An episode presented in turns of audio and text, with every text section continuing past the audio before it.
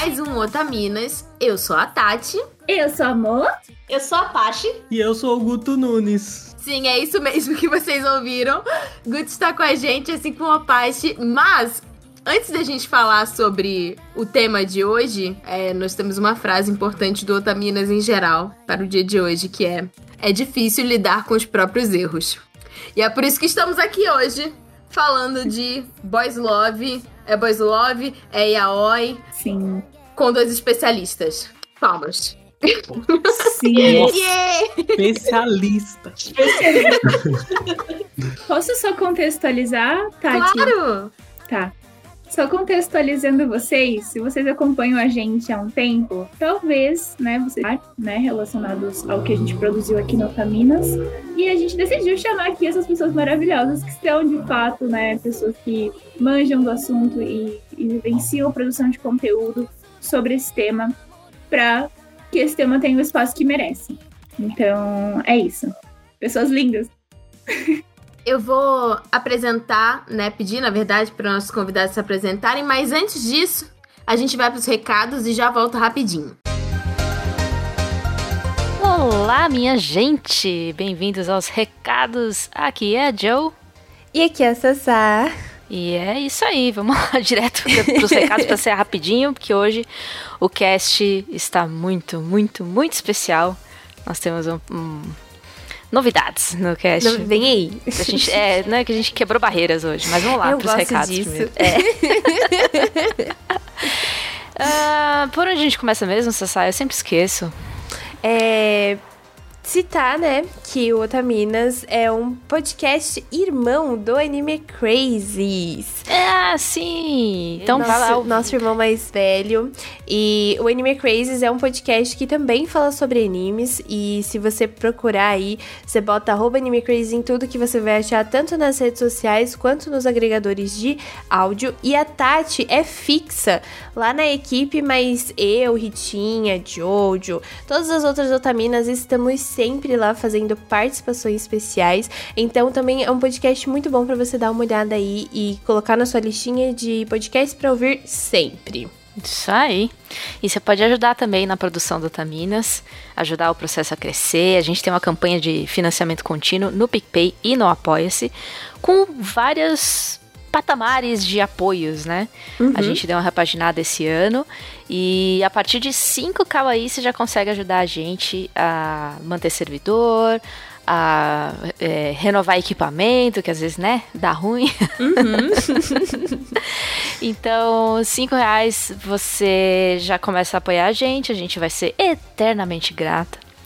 A partir de 15 kawaiis, ah, você tem acesso vitalício ao grupo do Telegram, ou seja, você entra no nosso grupo, lindo, cheiroso, maravilhoso no Telegram e fica lá pra sempre, ou até quando você quiser.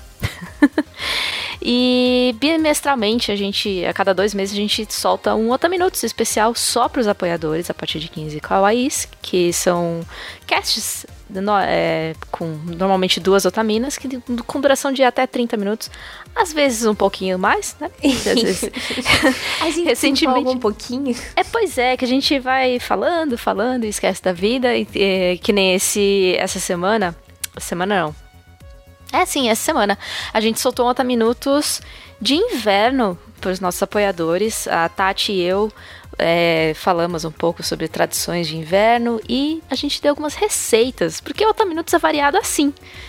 A gente fala de tudo. E você também ganha mimos da Dona Dolce, nossa parceira. É um arquivo editável para organização otaku, onde você pode anotar tudo que você vai fazer, as- os animes que você vai assistir, os mangás que você vai ler, se organizar nessa vida, né? É muito bom. E a partir de 25 kawaiis, ah, você tem tudo isso. E também é, o, o seu nome é lido aqui no podcast. E trimestralmente a gente vai começar a fazer agora, né, um sorteio de arte comissionada com ilustradores. Mas para isso acontecer, a gente tem, no- tem que ter no mínimo cinco apoiadores nesse patamar. E adivinha só, a gente tem. o sorteio aconteceu agora em julho. Ahn, a gente ainda não divulgou, porque a gente ainda tá escolhendo com muito carinho é, e cuidado a artista que vai executar essa arte super especial pra gente. E aí, assim que a gente escolher o artista, a gente divulga uh, a pessoa sorteada e a pessoa que vai fazer a arte. Então, Uhum. assim, é a primeira vez que a gente tá fazendo isso, então a gente pede um pouquinho de paciência. Eu sei que a gente anunciou que já ia divulgar tudo, né, agora em julho e tal, mas assim, estamos fazendo tudo com muito cuidado pra fazer certinho. E o próximo aí. sorteio vai acontecer em outubro. Isso aí. E aí, se você quiser tudo isso, tudo isso e muito mais, é só você acessar o link das nossas campanhas, que é picpay.me barra otaminas no PicPay e no Apoia-se é apoia.se barra otaminas. É isso aí. E então vamos agradecer esse pessoal do, do Patamar 25 mais que é, possibilitou o sorteio acontecer. É, Débora Matias, Erasmo Barros, Júlia Menezes, Laura Lindsmaier, Luan Sauer, Mariana Souza, Simone Sati, Tiago Maia e Invisível Chan. Sempre presente. Muito obrigada a todo mundo pelo apoio. E lembrando que os nomes que são lidos aqui são dos apoiadores que contribuem com valores a partir de 25 kawaiis. Mas com 15 kawaiis você já pode fazer aí parte do nosso grupo do Telegram até aí o momento que você quiser, viu? Uhum. Inclusive, você não precisa, se você não se conseguir, não cons se você não se conseguir é ótimo, né? Desculpa. Inclusive, se você não consegue fazer um, um apoio mensal de 15 kawaiis, você pode fazer um apoio único pra gente, pra poder entrar no grupo do Telegram. Você pode fazer um Pix. A chave do Pix é siteanimecrazes.gmail.com e é muito importante que você coloque lá na, na info do Pix o seu e-mail e dizer que você apoiou Otaminas pra gente conseguir te achar e te adicionar no grupo. Isso aí. Beleza. Ah, e siga, siga o pessoal da Dona, Dona Dolce no, nas redes sociais, arroba Dona Dolce Loja, que é a nossa parceirinha aí. Linda e cheirosa. Sim. Bom, é... Assim, ajuda lá mensalmente. picpay.me barra otaminas ou apoia.se barra otaminas. Lembrando que 5 kawaiis já ajudam muito, muito, muito. Sim! e também tem aquela coisa, né? Se você não pode dar apoio financeiro, seu, seu apoio é, escrito ou falado já vale muito. Você divulgar para quem você gosta os nossos podcasts, é, espalhar a palavra do Otaminas. Ah, até comentários no Twitter. Às vezes, pelo menos uma vez a cada três dias, eu pesquiso a palavra Otaminas no Twitter, só pra ver o que estão falando sobre a gente, só pra dar quentinho no coração. Sim, a gente tá sempre em cima, comentários no Twitter, comentários no Instagram, e-mails principalmente. Então, você pode mandar para podcast@otaminas.com.br ou seguir a gente em qualquer rede social, arroba otaminas. Isso aí. Eu falei qualquer rede social, mas a gente não tá no TikTok ainda, então não é qualquer Ah, rede social. É... Mas eu conheço umas pessoas que estão. é, então, a Ritinha tá lá, viu? Que queria dizer nada não. Talvez um dia eu esteja, se eu superar minha vergonha. Enfim. Hum, essa, essa eu vou acompanhar. então é isso, minha gente. Vocês se cuidem, por favor. Eu sei que a gente tá empolgado pra, pra sair por aí, porque, né, geral tá começando a vacinar. Só alegria. É, só alegria, dá essa, essa falsa sensação de que tá tudo bem, mas o negócio ainda tá pegando. Então, cuidado, continua mantendo aí seu isolamento se possível, usando máscara sempre, sem aglomerar. Então é isso. É, fica aí até o final, que hoje tem leitura de e-mails. E bora para o cast. Bora.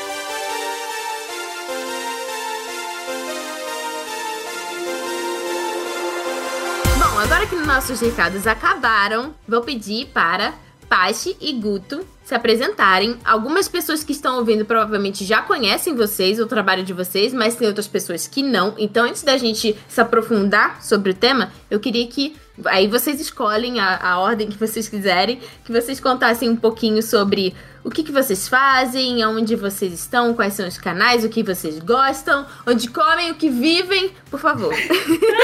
Hoje, hoje come. Hoje comem o que vivem. Então, bem, hoje eu comi um misto quente. Ultimamente, tudo que a gente faz é em casa. É, Trancado em casa, só sai pelo mercado. Mas ok, é... agora sim. É, olá, pra quem não me conhece, eu sou a Pachi. Eu sou a editora-chefe do Blame Yaoi. Que pra quem não conhece, é o site mais antigo em yaoi barra BR, em língua portuguesa. do Brasil, mas acho que língua portuguesa é o mais correto. Eu, eu também sou colaboro como redatora e streamer no J-Box. E, bem, eu gosto de BL há muito, muito tempo. E eu acabo meio que gosto muito de ler sobre o assunto. E é meio que. É por isso que eu tô aqui hoje. eu sou Guto Nunes. Olá, né, gente? Olá. eu sou o Guto Nunes. Pra quem não me conhece, para quem me conhece também, eu sou a mesma pessoa. Eu falo de anime, mangá e no YouTube, principalmente, né, animes e mangás BL ou com temática LGBTQIA+. Eu tento dar esse espaço para as obras. É...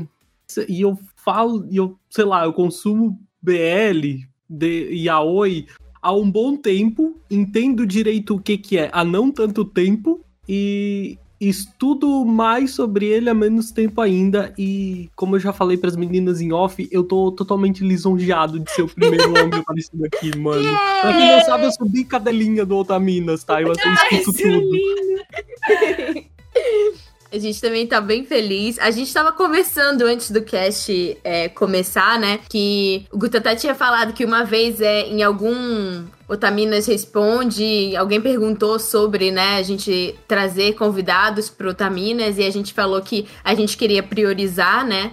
É, meninas ainda é, né, a nossa, a nossa vontade. Sempre que a gente puder, a gente vai trazer sim é, especialistas no assunto que sejam mulheres, mas a gente quer começar a trazer homens para o debate também. A gente acha que é importante. A gente estava conversando justamente sobre é, as minorias se juntarem, né? É, se darem força, se darem apoio. E a gente gosta muito do trabalho do Guto. Uhum. Então, assim, não haveria homem melhor para estar no Otaminas agora, nesse momento, como primeiro convidado do que Guto. Putz, é verdade. Lindo! Então, é, pra gente falar assim sobre Yaoi, Boys Love, tem duas coisas que eu queria falar. Eu queria saber de vocês qual foi o primeiro contato que vocês tiveram com esse tipo de obra e assim, o que, que, o que, que vocês acham que, tipo, cativou vocês a realmente se apaixonarem e quererem gravar conteúdo sobre, falar sobre, estudar sobre? Comigo, eu comecei. Eu já. Eu não lembro quando eu descobri o que, que era Yaoi, né? Como a gente chamava. Eu não lembro como eu descobri. Eu acredito que seja por alguma matéria de revista de anime, Anime do Neo Tóquio, provavelmente, uhum. ou li na internet. Eu sabia que existia, mas eu nunca, tipo, tinha parado para ver, porque eu sempre queria ver alguma coisa, outra coisa antes. Até que um dia uma amiga minha, ela começou a gostar de yaoi e ela o viciou, ela adorava, ela queria que eu visse junto com ela. Mas eu sempre ficava enrolando pra não ver. sempre surgiu alguma coisa, eu tava viciada em outra coisa. Porque na época eu era muito viciada em Sojo mangá, era o que eu mais lia. Uhum. E um dia eu tava na casa dessa minha amiga, e ela simplesmente trancou a porta do quarto e falou: Você não vai sair daqui enquanto você não ver Gravitation comigo. ela, tinha, ela tem o dobro da minha altura, então eu simplesmente disse: Ok. Foi um belo convite, não é mesmo? Até observando que tem o dobro da altura da parte não é. vai se ferrar, Guto. mas aí eu parei pra ver. Aí eu vi, sei lá, metade de Gravitation naquele dia. Achei o anime interessante, mas não curti muito. Só que aí eu não comecei a gostar de Belly aí. Eu só, tipo, virei, ok, interessante. Só que o assunto ficou, sabe, seis meses na minha cabeça, eu virando, pô, será que eu olho? Será que eu olho mais o assunto? Tipo, que nem a semente cresceu. Ficou uhum. crescendo na minha mente, até que um dia eu virei, quer saber, dane-se. E aí eu, tipo, num final de semana, eu madruguei Sukishi e Love Last, tipo, no mesmo final de semana. Caraca! Eu não sei como, Adolescência é uma época linda. Você consegue terminar os animes num espaço de tempo que você não consegue Sim, hoje. É verdade. Exato. E aí eu entrei no buraco e nunca mais saí de lá. tanto que eu comecei a gostar. Tanto que eu até lembro que isso foi uma semana antes de eu entrar no ensino médio. Eu lembro que eu virei pra ela e virei: a culpa é sua. Dá conta pra ela de tudo que eu gastei com Belly por causa dela. O monstro que ela criou, né? Sim. E você, Guto? É. Então, eu sempre fui um menininho otaku. E lá pelos anos 2000 eu comecei a meio que. É, como é que eu vou dizer? Questionar a minha sexualidade. E daí eu comecei a me interessar por alguns animes que davam margem para isso, né? É muito engraçado que uh, tem essa, essa coisa que é parecida na minha história com a da Apache, que é tipo assim, eu também assisti Gravitation, mas sem me interessar realmente por aquilo ou sem entender realmente sobre o que que a gente tava, o que que eu tava assistindo. Então, tipo, assisti há muito tempo é, Loveless, Gravitation, só que quando eu tinha em torno de 16 anos, 17 ali, né, 2007 por ali, eu comecei a ficar com um menino que me disse: Nossa, tem esse anime aqui, ó, lindo, da história de dois rapazes e tal, um romance tão fofo, maravilhoso, não sei o que, não sei o que. Ah, que legal, vamos ver e tal. Aí fiquei encantado, maravilhado. Aí, tipo assim, esse ainda é o anime que eu defino como a porta de entrada, porque foi esse menino que eu ficava que me explicou o que que era o yaoi, ainda naqueles conceitos super antiquados, assim, uhum. que me uhum. explicou meio que o que que era yaoi e tudo mais. Nossa, eu fiquei deslumbrado com aquilo, né? Ele retratava uma coisa que eu meio que tava barra queria viver, Uhum. E era uma história super fofa, lindíssima, eu achava tudo. É uma bomba, tá? Eu nem cito o nome porque ele é uma bomba, assim. Mas... eu fiquei pensando, eu pergunto ou não? Eu tô esperando não. ele falar. É, eu vou falar porque eu já falei no canal também, Dantes. É, rendeu Redview, né? Daí eu falo. Era uma, um anime inspirado em uma novel chamada Papa to Kiss in the Dark. Então, só pelo nome, tu já imagina que é uma bomba né? Mas eu achava lindo na época. Lindo, lindo, lindo. A história daquele moleque de, de 15 anos com o velho de 30. Achava maravilhoso. Mas também, assim, a minha cabeça era completamente diferente. Eu era um adolescente é, questionando minha sexualidade. E basicamente foi por isso, assim. Daí, a partir dali, eu comecei a entender o que, que era o yaoi. Não tinha a menor noção do que, que era BL. Ainda era o cara que recitava o Shonen Ai e o, e o yaoi. Uhum. E aí consumi coisas básicas, como, tipo, mais pra frente eu consumi as outras coisas que iam lançando, assim, que eram muito difíceis de conseguir na época, né? Tipo, passava um trabalhão para caçar esse tipo de obra. Não, Mas... e ainda mais legendado, né? Tipo. É. Mas... no YouTube. Nossa, era um trabalhão, mano. Tudo em RMVB, né? Meu Deus, qualidade. e daí, quando quando eu comecei a falar de anime no, no YouTube, eu vi que isso ganhou um certo espaço, um certo interesse. Tipo, eu comecei a ganhar visibilidade por causa de Banana Fish, né? Que não necessariamente Sim. é BL, mas que tem um casal ali. Uhum. É, falei de Dakaichi e isso ganhou muita visibilidade. E aí eu percebi assim: nossa, ninguém fala disso, né? Eu leio um monte, eu consumo um monte e, tipo, ninguém fala. E aí foi quando eu, tipo assim, decidi começar a falar disso, comecei a pesquisar mais, me interessar mais a fundo, assim, na coisa toda. Antes eu, uhum. comecei, eu consumia de forma igual um otaquinho, assim, quietinho na minha. Um otaquinho gay que achava as histórias bonitinhas. ah, eu não contando como é que eu entrei pro Blime, porque o Blime eu entrei quando eu tinha 17 anos, eu acho. 17 anos que eu recebi o convite da Tanco para entrar na equipe, porque eu comentava muita coisa do Blime, eu já conhecia boa parte dos redatores de grupo de Facebook e tal. Ela me convidou para entrar na equipe e eu, tipo, toda emocionada. Assim, meu Deus, vou escrever pro Blime, não sei o quê. Aí eu fazendo. Porque eu, eu sou formada em jornalismo, então eu tava antes de entrar na faculdade, ficava, pô, não, vou usar como uma forma de treinar minha escrita e não sei o quê. Uhum. Além tá de fazer. Treinando até hoje. Tá. aí, aí eu acabei entrando, fazer redação, fazendo um pouco de tudo, e acabei virando a editora-chefe lá para 2016, por aí. Por vários acontecimentos, eu acabei, e a partir daí eu passei a tocar mais o site, apesar da Tanco ainda fazer parte da equipe e tal. Eu só, só cuido mais da parte, tipo assim, tá, o que, que a gente vai fazer agora? É a parte do bora, né? Bora. É o setor bora. Vamos lá. É, primeiro, é, eu queria falar que assim, o trabalho dos dois é muito importante. É, eu fico muito feliz que o Guto. A gente acompanhou, tipo, o canal do Guto crescendo cada vez mais. A gente. lembra quando a gente te chamou pro Anime Awards? Eu, eu uhum. lembro até hoje tão bonitinho, ele todo feliz, oh meu Deus. Eu lembro, e... eu lembro quando tu deu um RT em um vídeo meu do Hyperventilation, e daí eu surtei com meu esposo. Nossa, a Tati do Anime Crazy deu RT, eu nem sabia que me seguia. Conhecimento! É, então. e, e eu acho que é, que é muito importante porque, assim, as pessoas antes consumiam muito. Eu tinha uma amiga na escola que, assim, ela botava outro livro na frente, sabe? Ela não queria, tipo, mostrar o que ela tava lendo. E, assim, as pessoas ficavam com vergonha de, tipo, de dizer que gostavam de, de ler Boys Love. Ou de. Eu lembro também um amigo meu que ele começou a, a ir num fórum que falava sobre Boys Love. E aí, com as amizades que ele fez no fórum, ele acabou descobrindo, né, que, na verdade, quando, quando ele entrou na escola, ele falava pra gente que ele gostava de meninas.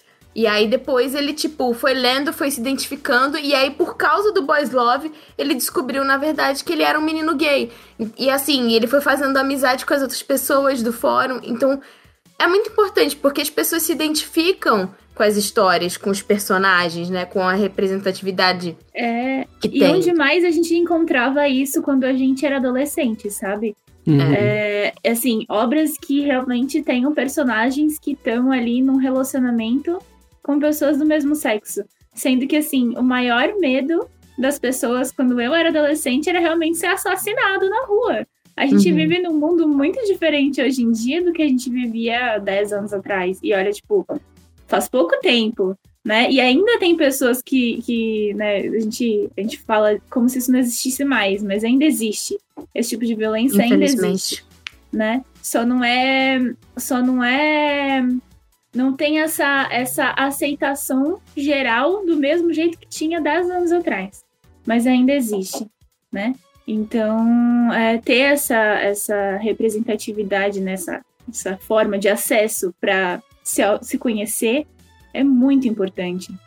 E a gente vê, tipo, por exemplo, a Crunchyroll é, fez aquela mostra é, LGBT de animes. Tipo, as empresas também estão. As empresas do meio, né? A gente tem New uhum. Pop. Amo vocês, New Pop, vocês são incríveis, New Pop. New Pop. Obrigada, New Pop. É, o Guto tem feito um trabalho de curadoria, né, com, com a New Pop, para escolher umas obras para trazer. Ah, eu, eu ajudo eles. O Júnior às vezes entra em contato comigo, assim, meio que pra tirar uma dúvida. O que que tu acha e o que que tu não acha, assim. Ele colhe uns verdes. Conselheiro, é! Eu, eu faço ele ficar bem ligado nas coisas que eu. Tipo, eu faço o pessoal se agitar, né? Tipo, uhum. Hyperventilation, eu fiz o pessoal fazer barulho, porque era da mesma editora, da mesma. Da mesma editora que publicou um Orof. Então, eu tento, assim, né? Guto Nossa, obrigada! Inclusive, Guto obrigada! Influenciando, Guto influenciando o mercado de BL do underground. Ui, tudo! e não, e é muito legal, né? Que, tipo assim, é, o Júnior, como, tipo, dono de editora, sabe? É, ver o potencial desse público e dessas obras e, tipo, chamar pessoas que entendem pra, tipo, darem conselhos pra Assim, é, é, realmente não é à toa que a New Pop tá crescendo tanto, né? E vocês estavam falando sobre quando vocês começaram a ter contato, que ainda não, não sabiam tanto quanto vocês sabem hoje. E uma das coisas, né, a Mo tava falando que esse cast é um cast também para desmistificar os erros que a gente cometeu, né, quando a gente quando a gente gravou o primeiro cast. Nós temos uma questão em relação à terminologia das coisas, né? Sim, é o que sempre rola. Assim, é meio que tipo bingo, né? O bingo. o bingo. toda, vez, toda, toda vez que alguém vai falar de BL e, eu, e o, eu, o Guto ou o Blair não estão envolvido, eu fico tipo, eu, eu pego a cartela de bingo. não, não, que eu não confie nas outras pessoas, porque eu acho que tem muitas pessoas além de mim e do Guto que são capazes de falar bem de BL e AOI no Brasil ou em português. É só tipo, é só o trauma. Não, mas é porque assim, essa questão da terminologia é uma coisa que eu vou chamar de lenda urbana, porque ela foi se repetindo e sendo recontada por várias pessoas e muita gente acredita que, que é isso aí, pronto, né? Então, assim, essa questão de, ah, é yaoi, é shonen ai, é boys love, eu queria que vocês explicassem para o nosso público por que, que as pessoas fazem confusão com isso e, na verdade, quais são os termos mais corretos que estão sendo usados hoje, né? Sim. É, eu, eu posso explicar, é porque eu acho que é uma questão muito de história de cada termo e de como o termo veio para cá, de acordo com o tempo, porque vamos começar do básico explicando a diferença de yaoi, yaoi, beri, shoniai, porque vamos começar, que yaoi é o termo mais popular, vamos dizer assim, que no Japão yaoi não é mais usado, não é um termo que se usa mais. Uhum. Yaoi era usado para trabalhos amadores, os doujinshis, como a gente chama. Sim que surgiram na década de 80, que já que começaram a ter esse nome. Esse nome começou a ser usado na década de 80 e não era necessariamente a ver com redondinhos de relacionamentos entre homens. Era muito paródias, era textos, porque doujinshi meio que pode ser qualquer coisa. Doujinshi não é só tipo chip ou hentai como as pessoas acham. Uhum. É, pode ser bem qualquer coisa, pode ser livro, livro de ensaio, livro de paródia, comédia. Você, você fazendo, explorando o canon de alguma história. E nesse meio, surgiu o termo yaoi, que era a junção daquelas palavras do. Eu sempre esqueço o, o Eu também. Eu é. esqueço quais são as palavras, mas elas Esse... significam. É, Yamanashi, como... Otinashi e Minashi. É sem clímax, sem objetivo, sem significado. Isso. Isso. Isso. E, esse, e o yaoi era usado não. E era uma forma de. Era uma forma de crítica à indústria de mangás, na verdade. Porque era meio que uma ideia tipo, pô, isso aqui é um trabalho independente, isso aqui não é ligado à indústria, eu quero fazer do jeito que eu quiser. Se eu quiser fazer uma história sem pé, sem cabeça, eu faço. Uhum. E era meio que essa a ideia. Mas depois do tempo, o termo acabou sendo associado aos doujins que eram de chip, de paródia de personagens que já existiam de obras populares, tipo Capitão Tsubasa, Cavaleiro Zodíaco, que a gente já conhece. É até meio que ficou associação na mente das pessoas. Só que ia ser usado somente para doujins. Você não chamava mangá profissional de yaoi, porque você basicamente o autor poderia ficar chateado, porque você está dizendo que o trabalho dele é amador. Uhum. E depois do tempo esse termo foi cair em desuso, porque meio que não fazia muito mais sentido. E existe o Shonenai. Shonenai era um dos termos, porque não é o único termo, usado no início do surgimento das histórias de romance entre homens nos mangás profissionais, que eram os uhum. mangás Sojo da década de 70, que, pra quem não conhece, durante a década de 70, no Sojo Mangá, tava acontecendo uma grande revolução dentro do Sojo Mangá. Sim. De vários autores experimentando, fazendo novos tipos de história, novos tipos de formas de contar histórias. E dentre essas autoras, tinha da famosa geração de 24, uhum. tinha essas duas autoras, que era a Takemiya Keiko e a Hajiomoto. Que elas foram as primeiras autoras que começaram, dentro dos mangás profissionais, a fazer esse tipo de história envolvendo histórias de romance entre homens, entre garotos jovens, em colégios no, em algum fim de mundo da Europa. As obras, acho que as obras mais, mais emblemáticas desse início são Kazutoki no Uta, A Canção do Vento das Flores e Thomas no Shinzo, que são as obras que são as obras mais emblemáticas do início do Shonen Ai. E era um dos nomes, porque antes de surgir esse termo Shonen Ai, também era usado o Tambi, que se refere ao movimento estético japonês, e que muitos desses mangás tentavam, usavam dessa estética, tipo, de ser tudo muito bonito, ser clássico, uhum. se passar só na Europa. Depois de tempo também teve o Juné, que o Juné era o nome da primeira revista focada em mangás desse tipo. Então, o, também tinha gente que chamava o gênero só de Juné. E no meio dessa salada mista, meio que todos esses termos foram parando de ser usados ao longo do tempo. Junê não foi sendo usado porque era o nome só de uma revista, não fazia sentido você chamar o nome de um gênero inteiro para só uma revista, uhum. sendo que o negócio era publicado em mais lugar. Thumb também não fazia mais sentido porque nem todos os mangás seguiam esse movimento estético. E o Shonen Ai também foi caindo, porque o Shonen Ai, muita gente traduz como amor entre garotos, mas na verdade é amor por garotos. É o termo oficial japonês para pederastia, então, não faz, então faz sentido eles terem parado de usar depois de um tempo. Porque quando era tipo, Casta Keynote e todo mundo XO, beleza, todo mundo, todo mundo adolescente de colégio da Europa, mas vamos parar de usar depois de um tempo e parar de usar. Ainda naquele tempo, assim, da, quando a parte conta a história, dá pra. Parece uma zona, e porque se tu for entender, era, porque tipo, os termos eles meio que foram surgindo meio em paralelo, assim, enquanto lá nos doujinshis ia acontecendo meio que a oi, as, junto às novidades vinha aparecendo o Thumb, o Juné, até que as coisas vão se meio que tudo se tornando meio comercial, né? Sim. E daí quando a coisa vai se tornando comercial, quando a gente fala de mercado, daí existe uma preocupação com o termo yaoi, ou com o termo shounen ai, ou com o termo juné, né? Porque daí, na hora de, de ser comercial, esses termos não servem. Porque Sim. um fala que a obra não precisa de clímax, não precisa de contexto. O outro é o nome de uma revista. Quem é que vai querer vender com o nome da revista? Uhum. É, é muito orgânico, né? Porque ninguém cria um negócio falando assim, ó, oh, tô criando um negócio aqui, o movimento vai ser tal, tá? O nome desse estilo. Não, cada um vai criando uma coisa em uma parte, né? Em um distrito e outro distrito, alunas de determinada escola, enfim, as coisas vão meio que sendo criadas é, organicamente, naturalmente. E aí o mercado precisa ter algum tipo de rótulo para poder identificar, né? Esse tipo de obra.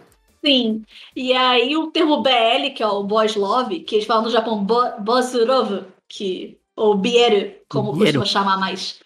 Foi surgindo na década de 90 e foi o termo que acabou sendo estabelecido para o mercado e acabou se espalhando para todas as áreas, que aí não, não é somente para mangá, vai para anime, vai para jogo, vai para novel, vai para livro.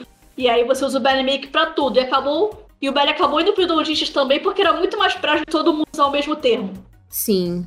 Então, quando a gente fica falando muito que Yaoi Shonen não é mais usado, não é tanto de querer soar superior ou algo assim como as pessoas acham, mas, mas porque realmente no Japão não faz mais sentido seus esses termos, não é usado.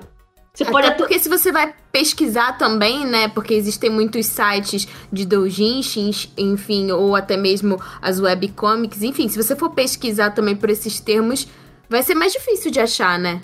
Sim, você não vai achar por esses termos. Aliás, acho até meio curioso de tanto essa questão dos primeiros nomes, que na Comic, que é o maior evento de doujins do Japão, Sim. se você for lançar BL, a classificação vai estar BL barra Junê. Porque no início era chamado de Junê, quando começou a surgir o evento. Uhum. Então não é nem, tipo, não é nem a ordem Shoneares, para o Junê, ainda tá com esse nome. Mas o termo oficial hoje que todo mundo usa é BL. Só que quando veio pra cá, aí é. que começa a confusão. Aí virou uma zona.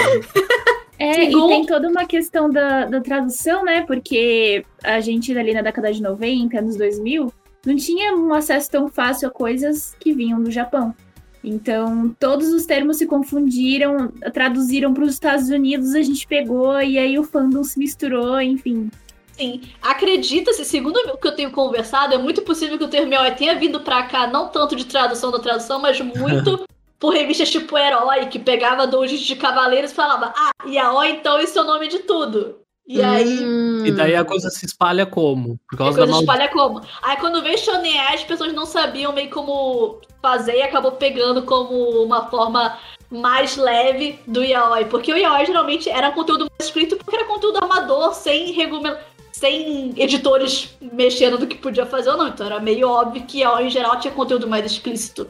Mas isso não quer dizer que Shonen era, tipo, tudo romance, tudo amor puro, tudo fofinho, igual se imaginou. Porque no início dos Shonen Ai, até mesmo na década de 70, tinha histórias com sexo, relacionamentos abusivos e tal. Uhum. Caso que Nouta começa com uma cena de sexo Nossa. quando tu abre o mangá. Então o menino saindo da cama do outro cara, você vira ok. Bom dia. Bom dia. Não, é tipo assim, é, é, é, tipo assim, é muito compreensível e fácil entender porque quando a gente era otaku do, nos anos 2000, nos anos 90, a gente adorava a ideia de conhecer vários termos da, da cultura deles. Sim. E aí, e pros sites, né, pras revistas, aquilo era um conteúdo rápido e fácil de fazer, porque tu colocava ali a, a palavra com uma tradução ou um, um entendimento ali rápido e, tipo, pronto, tinha conteúdo sendo produzido de forma fácil e gente aprendendo a. Só que depois que fica mais velho, tu entende que não, não precisa tanto, não, não faz tanta. Tipo... E assim, eu lembro que o meu amigo, ele usava até como código, porque assim, a família dele não podia saber, né? Então, uhum. é, se ele tava falando. E assim, dividindo o computador, né? Esse tipo de coisa. Então, assim, o pai não ia saber o que, que era yaoi, mas talvez o pai soubesse o que, que era boys love, né? Sim. Então, assim, meio que eu sentia que virou também um pouco de código em, em, determinado momento. E uma das coisas que a gente também falou errado no primeiro cast foi sobre esse termômetro da picância, né, em relação Sim. aos termos. E, assim, uma das coisas que, para mim, esse essa relação de termômetro foi muito associada porque eu sempre fui muito fanfiqueira. Sim. E essas categorias eram usadas em muitas fanfics aqui no Brasil. Sim, era até prático na Uhum. época, porque não tinha coisa de classificação etária. E não tinha um sistema de tags tipo Arquivo for On que a gente tem hoje, que é muito bom para classificar esse tipo de coisa. E era prático. Na verdade, quando eu descobri sobre o fato de, ah, boys love, como se fala no Japão, eu inicialmente fiquei tipo, ah, ok, como se chama lá, aqui vai ficar yaoi. Uhum. No início eu realmente não ligava, porque pra mim, se todo mundo se entendesse, tipo, tá, beleza, lá é BL, aqui yaoi, mas a gente sabe que é mais ou menos a mesma coisa, eu tava tranquila. O que aconteceu que eu acho que acabou, for- não forçando, mas acabou exigindo que a gente fique e reforce mais um lance do BL, é porque nessa época do Yaoi Shonen Ai não tinha mangás e mangás BLs oficialmente no Brasil. Não tinha, era tudo por scan, fanfic. Então a gente, no meio de fãs, se, se, se- entendia dessa forma. Então era relativamente tranquilo, apesar de que eu acho que a discussão entre Yaoi e Shonen é uma discussão que pessoalmente me irrita. Porque eu acho que a regra do que é explícito depende muito de dependendo com quem você tá conversando. Uhum. Mas quando o BL começou a vir pra cá, seja por, por malvado oficiais, seja nos Estados Unidos ou seja por aqui, começou a vir com termo japonês, que é BL. E acabou vindo pra cá e entrou na sala da mista que já era. E aí a confusão ficou pior. Porque as pessoas não sacaram que quando falava de BL era a mesma coisa que a gente falava de Aoi. E aí as pessoas. Aí virou um lance. Não, BL e Aoi Shonen são três coisas diferentes. E eu fico tipo, não. E é tipo a, a escadinha, né? Tipo assim, não, Shonen Ai, ele é tipo Fops, aí o Yaoi já é uma coisa mais madura, e aí o Lemon é tipo, tirem as crianças da sala. É, Não é assim, né? Entende, né? Não. Por que, que as pessoas usam, mas, tipo, hoje em dia já não faz tanto sentido, É porque né? nas fanfics a galera botava, tipo, quando, Uhum. quando era Lemon, você sabia que, tipo assim, o negócio era bem mais explícito, né? Sim. E aí as coisas se misturam. Sim, aí virou salada mista que é hoje. Aí eu juro que toda semana eu entro no Twitter, alguém tá definindo BL e Aishané como uma coisa diferente, sabe? E aí, sendo Perdão. que. Sendo que. Perdão. Eu sou não. muito. Pela minha ignorância. Não, tudo bem, tudo bem. Eu, tipo, eu não culpo ninguém especificamente porque eu entendo porque a confusão surge. Porque quando o termo veio pra cá, o BL, já era tipo, quando Aishané já era usado. E aí, meio que as pessoas não fizeram associação. E aí, por exemplo, se você pegar um BL da New Pop, atrás tá escrito Boys Love. Uhum. Não tem Aoi. Mas a Mas a, gente pessoa tem... quer ver tanto que tem dentro que não olha o que tá atrás. Sim. É que uma questão que acaba prendendo a gente é que, tipo, é, essas informações, elas infelizmente acabaram ficando atreladas, presas à, à cabeça de muita gente. Então, por exemplo, seria o ideal? Seria, mas o Blime não pode virar Blime BL hoje em dia, sabe? Ainda não Eu pode. não posso deixar de postar um vídeo no YouTube sobre um mangá e não colocar é, não colocar yaoi nas tags Sim. de, de do YouTube. Então, tipo, a gente não consegue se livrar disso ainda de forma tão fácil, porque tem muita gente que não liga para essa informação que a gente tá tentando é, para essa desmistificar, né, para essa Uhum. dar essa ideia. E a gente precisa ainda alcançar essas pessoas, né? Sim. Então, É, até porque, tipo, é um negócio, assim, que aqui no Brasil começou mais em 2000, né? Então, assim, é muito pouco tempo, é, mas ao mesmo tempo um tempo considerável para uma geração inteira pegar um termo e quando isso vai para um país diferente, né, de certa forma, você se apropria do termo e aquilo passa a ter um significado onde você tá, né? Então, assim, uma pessoa que procura. Às vezes a pessoa vai procurar yaoi e não vai procurar boys love, né? Aqui. Então, Sim. você que tá É. informando para esse público acaba tendo que usar a tag para poder atingir todo mundo, né? eu mesmo procuro yaoi às vezes quando eu preciso de alguma coisa assim. Às vezes eu sei que, sei lá, uma imagem, alguma coisa específica, às vezes eu sei que vai ser mais fácil eu achar assim, tipo.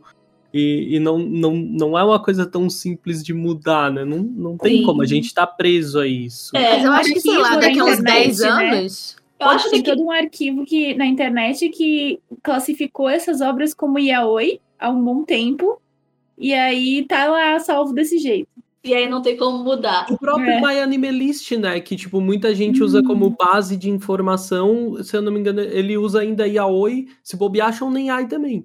Tem. Tem, tem o site que eu mais uso de fonte, que é o Backup to Dates, que é um, uso que eu- um site que eu uso pra questão de catálogo. Ah, é verdade. ele também bota yaoi Também e shonen ai pras coisas, sabe? Então é meio Uhum. difícil tirar esse termo da, E termo da esse- boca do fandom. O Baka E, tipo- Updates é tipo uma baita referência, assim, né?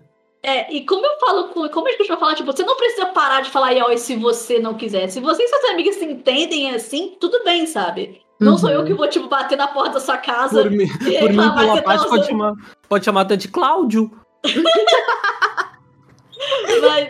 Mas acho que tem a questão de, tipo, entre você falar com as suas amigas e, tipo, você, tipo, explicar o que, que é o termo, sei lá, numa revista ou coisa assim, porque o que acontece é que chega muita gente agora, chega, começa a gostar hoje de BL, aí, sei lá, vai começar a ler BL coreano. Como os BLs coreanos são muito mais acessíveis aqui no ocidente por termos oficiais, porque tem Uhum. vários sites que lançam oficialmente, a gente lança com o termo BL.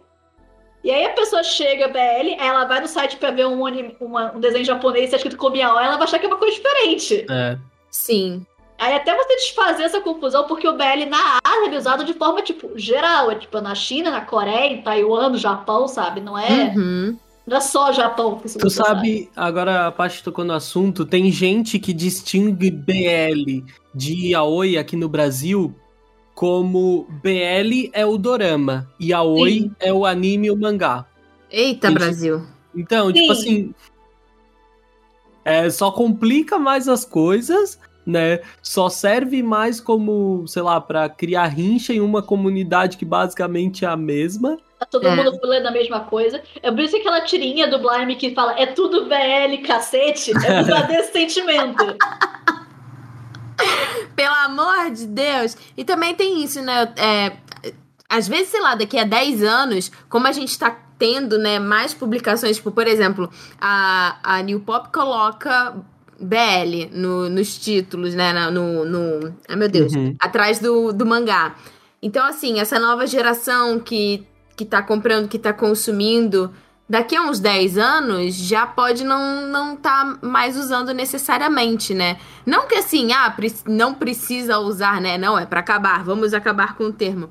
Não é necessariamente isso que a gente tá falando, né? Mas assim, às vezes. E tipo, agora com a, com a globalização, as redes sociais e tal, você consegue mandar mensagens, taguear o autor, enfim. Os autores, autores já, já estão muito mais próximos de nós do que nunca estiveram, né? Então, se no Japão é, o termo pode.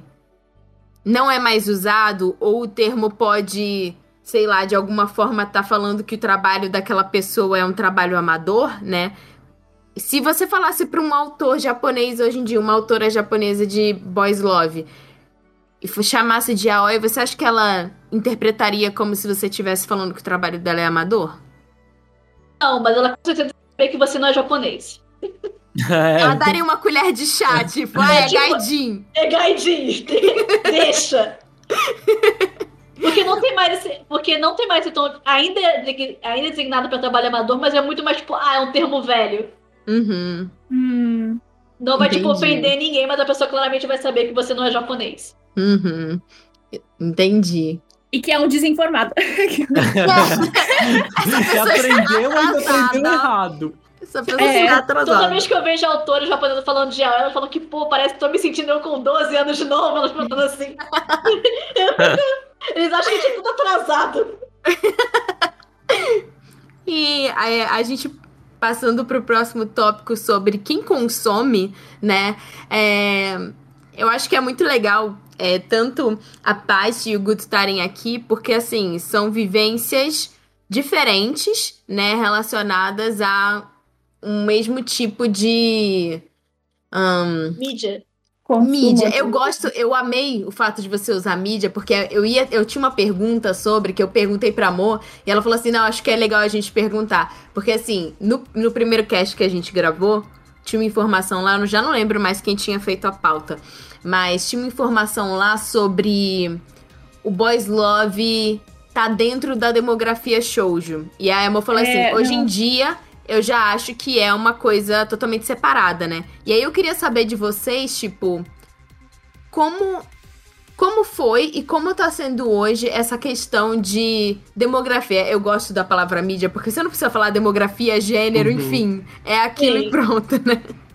É meio, assim, é meio complicado porque, tipo, eu não vou brigar com ninguém que fala que BL é gênero. Porque meio, meio que é, porque ele tem uma determinada, um, um certo, uma quantidade de regras, expectativas do que você espera de um mangá BL. No, Mas no ocidente, ele... as demografias viraram gêneros, né? Inegável, é... assim. Mas no Japão, o que rola muito é que, tipo assim, tá, BL pode ser considerado um gênero, mas ele funciona como demografia, porque ele é muito lance de, ah, pra ser BL tem que sair numa revista BL. Igual os mangás Sojo, Exato. na revista uhum. Sojo. E acaba sendo. Porque se eu falar que é gênero, a, pessoa vai achar que, ah, não, se, se cai, se, é, se a história funciona assim, assim, assado, então é BL. E o, como a história saiu não vai importar para ela. Uhum. Então eu acabo falando muito que é uma demografia porque eu tenho que deixar meio que claro que não é você que decide isso. Sim. É, não, porque assim, as demografias são criadas para o mercado definir os mercados, né? Para o mercado editorial definir os mercados. Então, Define tipo, público, né? Pra exato. quem que é esse, esse tipo de obra? Porque daí consegue ter um direcionamento na revista. Então a gente vê ali algumas fórmulas se repetindo dentro das demografias e chega num ponto em que a gente até pode chamar de, de gênero, né? Mesmo quando a gente fala de shoujo e shonen, é, quando a gente para para avaliar, você consegue ver que tem ali algumas coisas em comum dentro das obras, mesmo sendo de fato de gêneros diferentes dentro da mesma demografia. Será que deu para entender? Eu acho que depende muito da discussão que tu tá tendo, porque tu precisa entender que o BL demografia, por exemplo, tu vai ter uma discussão sobre sobre shoujos que tem, que tem personagens, casais LGBTs, por exemplo. Porque eu sempre digo, né, que personagens LGBTs, né, principalmente gays, já que a gente tá falando de BL, dentro de uma obra que não é BL, ela tem muito mais poder de representatividade, porque ela tá direcionada a um público diferente. Uhum. Então, quando tu tá discutindo alguma coisa assim, quando esse é, quando é essa a pauta, eu acho que é importante entender a demografia. Só que quando a gente tá falando aqui no Ocidente tentando indicar para algum amiguinho nosso alguma obra, não, não vejo o menor problema, porque o Ocidente ele abordou as demografias do Japão como se fossem gêneros. Tu fala sobre elas esperando uma esperando uma narrativa, né? É, uhum, esperando códigos específicos. específicos. Então, eu acho que assim, isso é uma coisa que precisa ser abordada dependendo da discussão em si. A uhum. gente, né, Depende eu, a Paty, é, eu, a Paty, a gente acaba falando sobre isso porque a gente precisa transmitir esse conhecimento para que nessas discussões as pessoas entendam essa diferença. Sim. Então a gente acaba meio que pegando no pé e tudo mais, assim, falando muito sobre. Mas eu também acabo citando como gênero, às vezes, né? Às vezes em algumas conversas. É, e tem uma galera que fica irritada, né? Tem uma galera que é muito purista, que, tipo, não. Não, é demografia, gênero, mas as coisas também são construídas, né? As coisas também Sim. não são preto no branco e pronto. É, o que tá acontecendo no Japão depois vai vir acontecer aqui uhum. também, né? A gente tem várias ondas. Não, é que eu acho que o maior problema de, de desse assunto em si, de demografia e gênero da PAD com relação a isso, é que as pessoas se baseiam nisso para escolher as obras que elas vão ver às vezes. Tipo, ah, essa obra é um romance, ela é shoujo. Cara, ela é um seinen que foi publicado numa revista que tem como foco o público adulto masculino. Independente de ser romance ou não, não é um shoujo. E aí uhum. fica às vezes esse estigma dentro do shoujo de que shoujo não pode ter ação ou de que obras shoujo são coisas chatas para menina, só romance. É, e aí diminui toda, toda a identidade que existe do público de shoujo, é, resumindo a, a, esse tipo de, de visão. Então, eu acho que é, é o meu incômodo quando as pessoas é, reforçam demais isso, esses valores em cima de, das obras, em cima da demografia especificamente, sendo que elas nem sabem que, do que se trata a demografia em si, é esse, é a pessoa ter preconceito com uma obra só porque ela está sendo publicada como uma demografia específica. Uhum. Sim, acaba sendo muito uma definição. E, tipo, porque tem muito lance. Se você quer comentar representatividade em anime e mangá, você tem que pegar muito. Você vai falar do contexto ocidental e do contexto japonês. Porque BL não é Sim. Porque muita gente, tipo, bota, bota todo mangá, todo anime que tem um relacionamento homossexual no mesmo barco. E tudo bem você, tipo, falar no contexto ocidental de como você acha que essas obras são vistas de forma aqui. Se eu falar no Japão, onde, onde o mangá saiu, onde a obra saiu, é muito mais importante. Porque eu fico falando que o mangá BL falar sobre direitos LGBT é bom, mas muitas vezes vai estar falando para convertido, porque é um público que já gosta de BL, já sabe o que esperar, Sim. já tem conhecimento maior e muito provavelmente já é uma aliada. E você não precisa. Vai ser muito. Mais um, mais um mangá que sai numa revista Shonen sobre um romance LGBT, ah, é outra história, porque esse mangá não tá no, entre aspas, beco de BL. Uhum. Vai estar tá na parte da livraria onde, qualquer, onde. junto com os outros mangás populares. Vai estar tá do lado de Kimetsu da vida. Porque o lance BL, eu amando BL ou não, ele tá num canto. Ele tem o seu espaço. Isso acaba diferenciando muito do Yuri, que, tipo, não é o tema do podcast, mas o Yuri tem revistas especializadas, mas o Yuri, muita gente fala muito mais que é um gênero, porque é muito mais fácil ele aparecer fora de revistas Yuri. Tem Yuri em revista Shonen, tem Yuri em revista Sojo, e Belly não. Belly eu sinto que é muito mais preso às revistas. Não pode ter vários motivos com relação a isso. Pode ser porque, como a demografia é bem maior, mas acaba meio que muito mais preso. Tipo, BL vai ter sempre o seu espaço. O Yuri é muito mais fácil de se achar em outros lugares. Não, uhum. não dizendo que o Yuri tem mais vantagem ou coisa assim, só tipo meio que mostrando diferenças. E fora que, tipo, tem isso, né? Tem o, tem o contexto ocidental, mas também dentro do contexto asiático, a gente tem, tipo, o BL chinês tem uma, uma característica, o BL coreano tem outra característica, o BL japonês tem outra característica, né? Até porque as sociedades lidam de formas diferentes, né? Então, as pessoas também que colocam no mesmo, no mesmo balaio fica um pouco complicado. É, e é tipo assim, lá para eles é muito importante, porque como a Paty citou, a gente aqui não tem grandes livrarias especializadas em mangás, mas lá eles têm e, ele, e, as pessoas, e eles estão divididos dessa forma, então as pessoas vão direcionadas onde elas querem procurar, sabe? Pra gente, né, como mercado, não faz tanta diferença, mas para eles faz tipo, agora tá começando a fazer, né? Justamente porque, como a Paty citou antes, tá, é, tem aqui no Ocidente agora tem mais plataformas, né? Começando a licenciar obras de, uhum. asiáticas, assim como coreanas e chinesas, né? As japonesas. Mas em meio a isso, agora é, é mais importante entender um pouco a classificação para entender o que que tu quer procurar ali mas o peso que tem lá para eles é, é, tipo, muito maior, assim, muito maior. E a gente falando sobre essa questão de quem consome, eu queria é, apontar para duas, duas vertentes que, de certa forma, andam juntas em relação a, a, você, a você se sentir representado. É, às vezes eu sinto que o yaoi ele pode ser considerado uma forma de você introduzir a temática sexual para mulheres, principalmente agora a gente falando né, da, da sociedade japonesa, ou em outras sociedades também, mas no momento japonesa, em que essas temáticas são vistas como tabu. Eu queria saber para você, saber de vocês, vocês sentem isso? Isso é uma impressão antiquada Question mark. Eu deixei a parte primeiro, porque a gente tinha concordado isso, eu tava esperando ela falar. eu acho que BL, assim como toda, acho que como qualquer forma de mídia, ela pode servir para esse propósito. Eu acho que o BL acaba sendo uma forma de explorar certas coisas que no Sonic você também pode explorar, mas eu acho que no BL tem várias, na verdade tem várias pesquisas e várias pessoas falam por motivo diferente porque mulheres gostam de BL, vamos dizer assim. Lembrando que é mulheres, não é mulheres héteros, é mulheres. Tem muitos tipos de mulheres no mundo, pelo amor de Deus. Uhum, uhum. Porque toda vez que alguém fala que BL é pra mulher hétero, tipo, eu fico. Desce. desce aquele, desce aquele, aquele ódio na alma. Porque eu adoro o pessoal falando, não, é só mulher hétero que lê. Tipo, nunca falou com a mulher japonesa, não faz nem a menor ideia de como o feno japonês funciona, como o feno daqui funciona. É, Mas não aqui... precisa falar com japonesa, né? Porque aqui o que a gente mais tem é mulheres queers, mulheres LGBT, assim, que consomem BL, tá? Uhum. E eu falo por contato próprio, por conversar com essas mulheres, por terem ter amigas, sabe?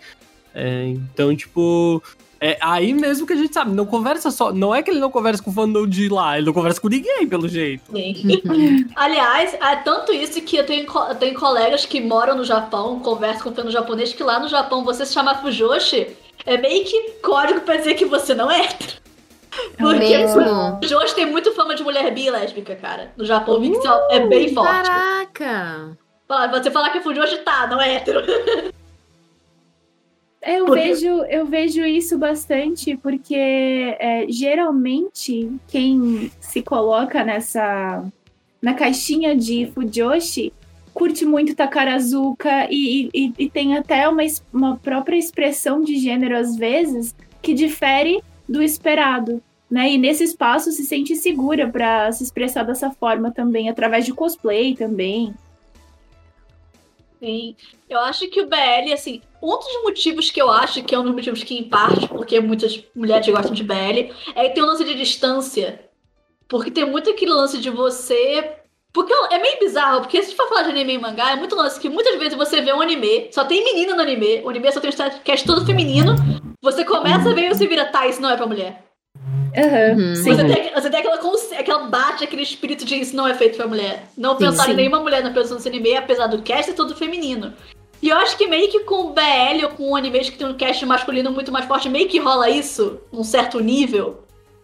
Porque. E acaba sendo uma forma de explorar numa distância, tá? É, a mulher é muito considerada o outro. Mas no BL, o homem é o outro e você explora isso de uma forma distante sem você ter um mo- momento pra você se identificar. Porque às vezes, se você se identificar, é você lembrar a sua posição de mulher na Exato. sociedade japonesa. Uhum. Exato. É, eu tenho essa mesma impressão e por isso que eu sinto que, isso que essa pergunta que a, que a Tati comentou, ela vem muito dessa debate que a gente já fez antes sobre como a gente às vezes se sente mais à vontade mesmo vendo as coisas através de outros corpos, né? E até com uma abordagem que não reforça é, papéis de gênero.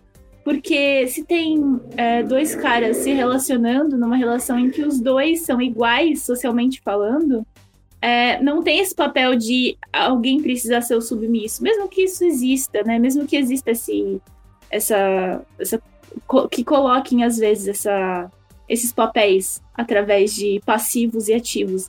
Mas eu, eu- a, gente, a gente não faz essa distinção e é muito confortável que essa distinção não seja feita. Porque geralmente a gente, eu pelo menos esses dias, eu me dei conta disso. Eu fiquei, cara, eu só lembro que eu sou mulher quando alguma merda acontece comigo por eu ser mulher.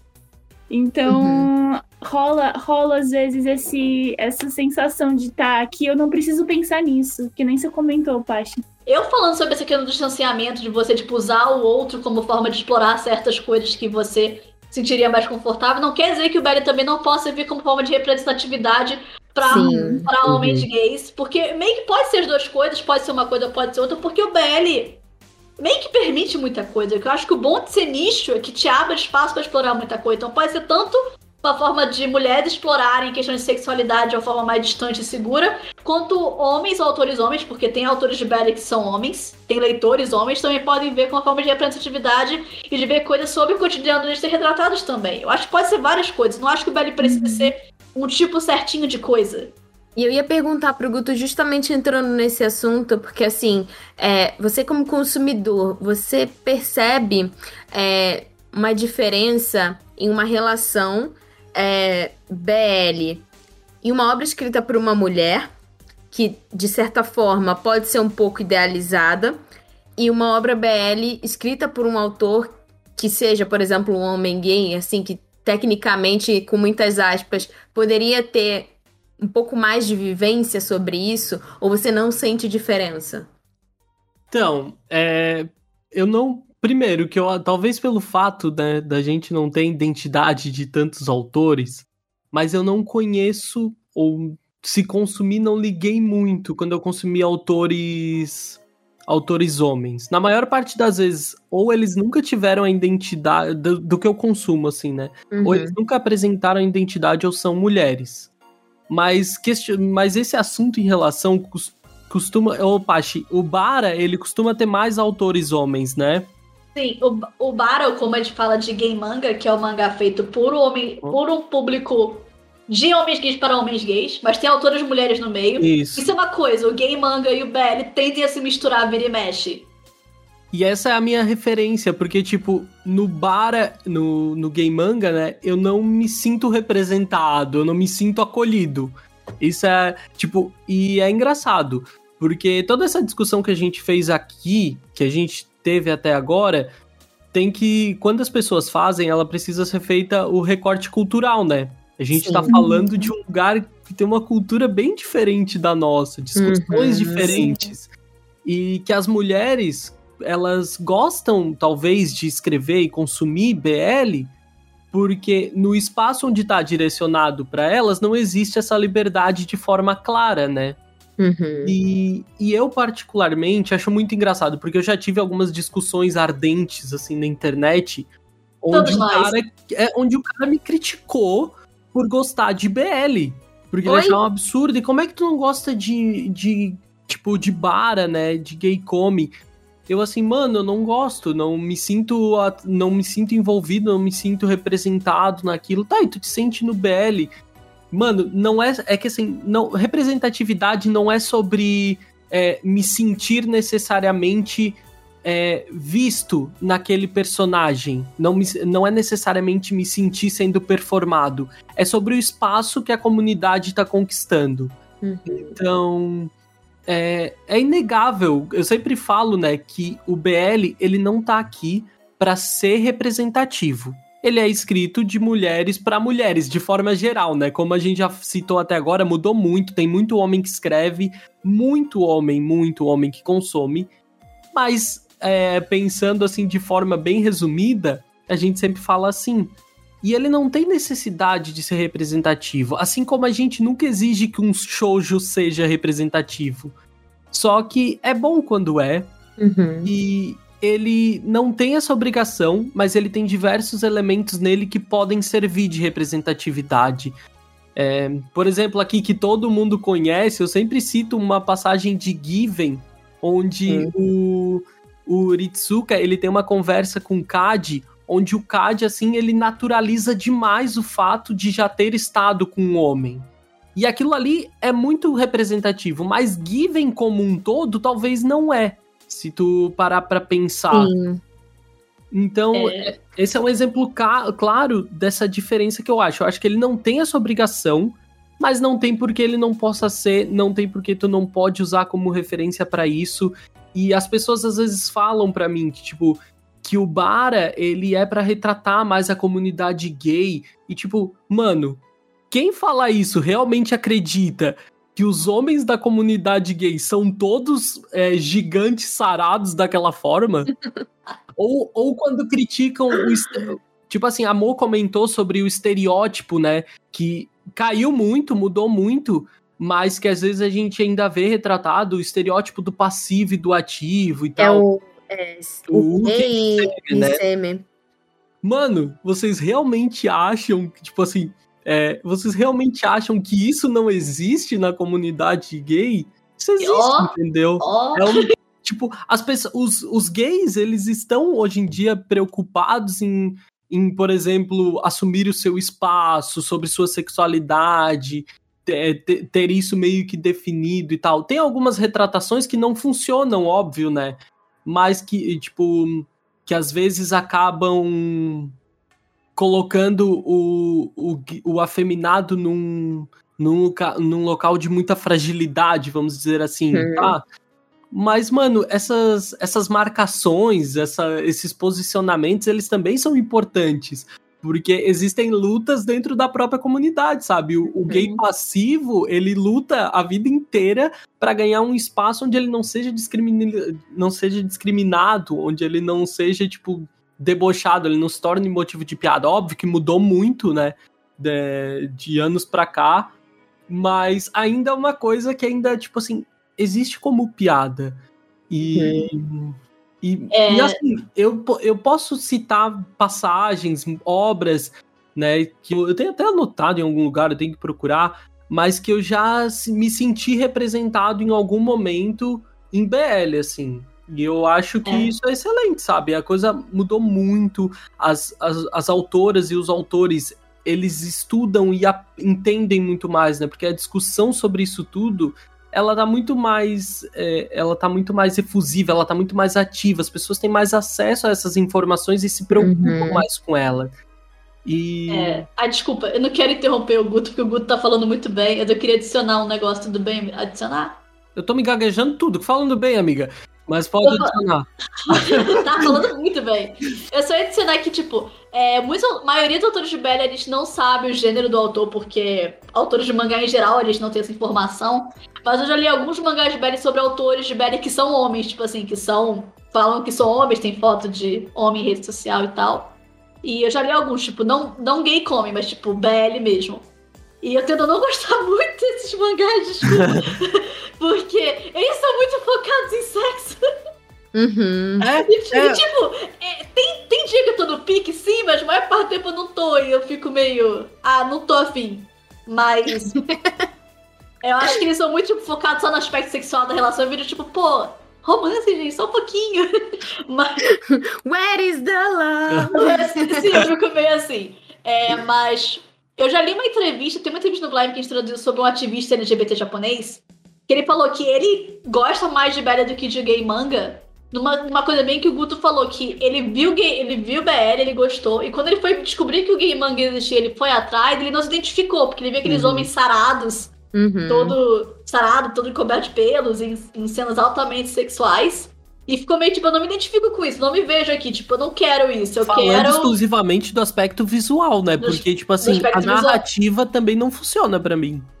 É, tipo, e o cara ficou, não, pô, não quero isso, eu quero o BL onde eu encontro um cara rico que vai me levar pra morar, tipo, numa mansão, sabe? Eu quero essa fantasia, sabe?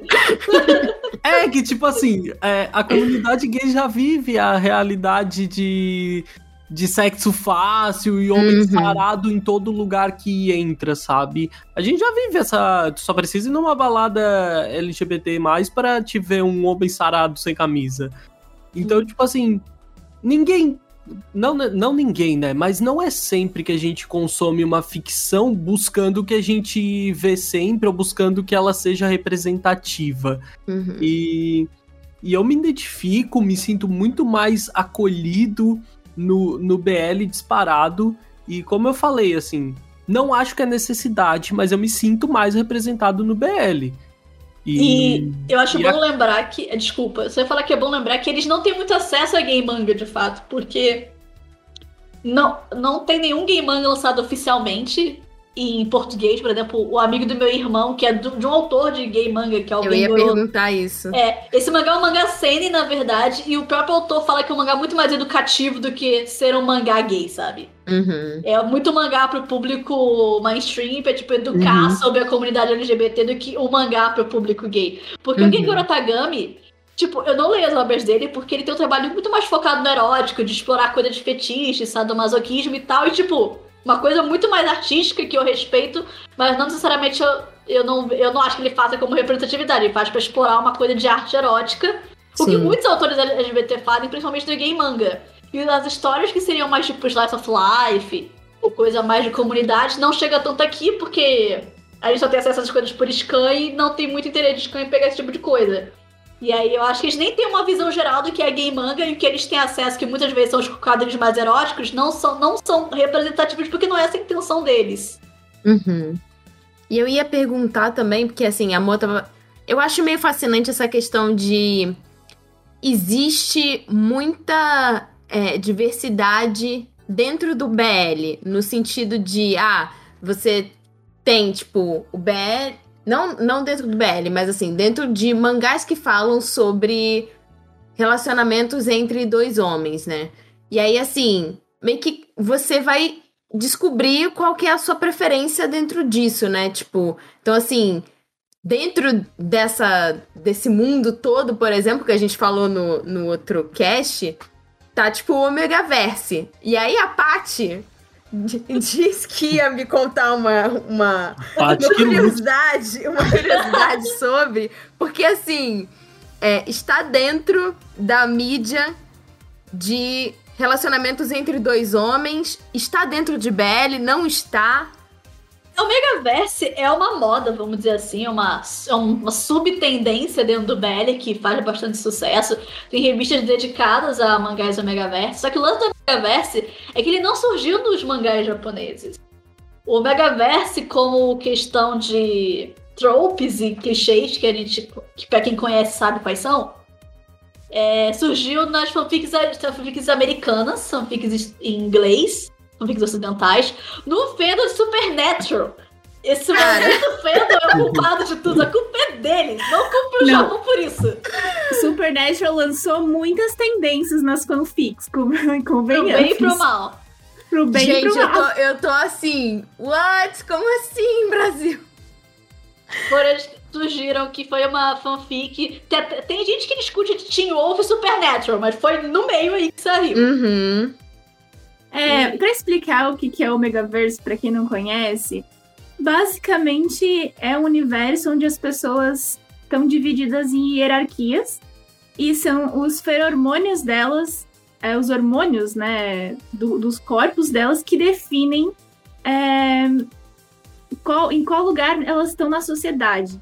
E aí a gente tem os alfas, que são os líderes, né, são as pessoas mais capazes fisicamente, mais fortes. Tem os betas, que são tipo, é, pessoas normais. E tem os ômegas, que são basicamente. É, assim. São basicamente. Cara, que eu tô rindo. Ahn, calma. eu tô com vergonha. É, e tem os vergonha, ômegas. viu? E tem os ômegas que são basicamente passivos, é, mesmo eles não querendo. Então, assim, a pessoa acaba soltando feromônios de um jeito que ela acaba atraindo, principalmente alfas, a um nível que essa pessoa pode acabar ficando descontrolada. Então tem ali, tipo, um- uma, uma relação sexual muito forte. É a, é a sexualidade de- desses personagens através dos hormônios que dita qual que é o roteiro da, da obra. E é, é isso. Eu acho que eu consegui explicar. Pache, eu li a sua mensagem. Eu errei? Não, é que a Pache disse, Mo, pode falar. Fala que eles Ah, tá. entram no cio, pode falar. Mas é, eles entram no cio. É basicamente uma relação é, que, que existe entre, tipo, matilhas de lobos, assim. É realmente. Por isso que faz um- sentido essa história de Teen Wolf e Supernatural, é, É. isso? Por isso. Sim. Muito provavelmente é por isso. Apesar de ser baseado no estudo que depois foi comprovado que era errado. Meu Deus. Exato, exatamente. O Porque, autor do tipo, estudo fala que, tipo, não, foi errado, tá tudo errado, pare de falar isso. sim, sim. Tipo, rolou várias vezes. Na verdade, tem várias teorias sobre, tipo, como os, os lobos lidam em, em, em grupo e etc. E, e, assim, coisas muito antigas. Com essa separação de alfa, beta e ômega e etc. E aí as pessoas usam isso pra si mesmas. Tem aqueles vídeos daqueles caras, não ironicamente, falando, não, porque eu sou um alfa. Você quer saber como ser um alfa? Compre meu nossa, curso. Isso é tão. é- Eu fico feliz, eu fico feliz que eu vejo que tem homem que tá parando de usar isso por causa do Omegaverse. Eu viro tipo, yes, o Omegaverse é Yes. Trazendo algo. algo de útil. Vitórias. É. Pra gente fechar essa história de, Não, não. de ômega. de ômega- O que? O que? Acho que elas Não, não eu querem fechar, acho que falar elas isso. querem, querem ficar falando de Omega Verse. Não, não, não. eu, só ia, eu, eu ia só complementar aqui aquilo, né? Tipo, tem histórias é, focadas em Omegaverse no Yaoi, mas não é uma regra. E, e eu preciso mencionar também que no Omegaverse, é, a- às vezes, em algumas situações, os personagens masculinos também podem engravidar. E eu acho que eu tinha comentado no outro cast que eu Sim. achava que isso rejeitava um pouco é, a própria noção de, de, de feminilidade. Mas hoje eu vejo como isso é transfóbico. Por quê? Porque a gente tem homens trans e eles podem engravidar. Tipo, a nossa realidade é essa. Né? Uhum. Pessoas que têm útero podem engravidar. Tá, nem sempre, mas é, existe essa, essa, essa concepção, né?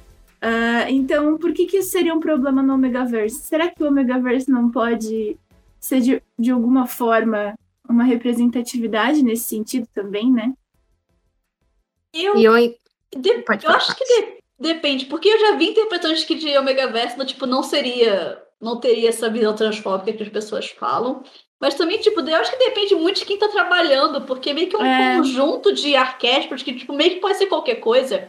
Porque Sim. eu já vi muitos casos de, tipo assim, já vi BL que, tipo, era o Megaverse e o cara que seria tecnicamente ômega, ele era, ele era intersex, na verdade. Caramba. E aí explorar a história trabalhava com isso. Eu vi, tipo, ok. Uhum. Beleza, vamos nessa. E assim, um pouco curioso, porque, por exemplo, tem um amigo meu que ele tá dentro da comunidade furry. E ele falava para mim que ele gostava de ler é, fics e coisas relacionadas ao Megaverse, porque ele gostava desse lado ah, animalesco da, da história, tipo, às vezes até tinha histórias de. com essa história de ah, de homem-lobo, lobisomem, enfim, ou uma coisa meio vampiresca, enfim. Então, assim, é meio curioso porque as coisas vão surgindo e alguns grupos vão se identificando com partes, né, dessas mídias.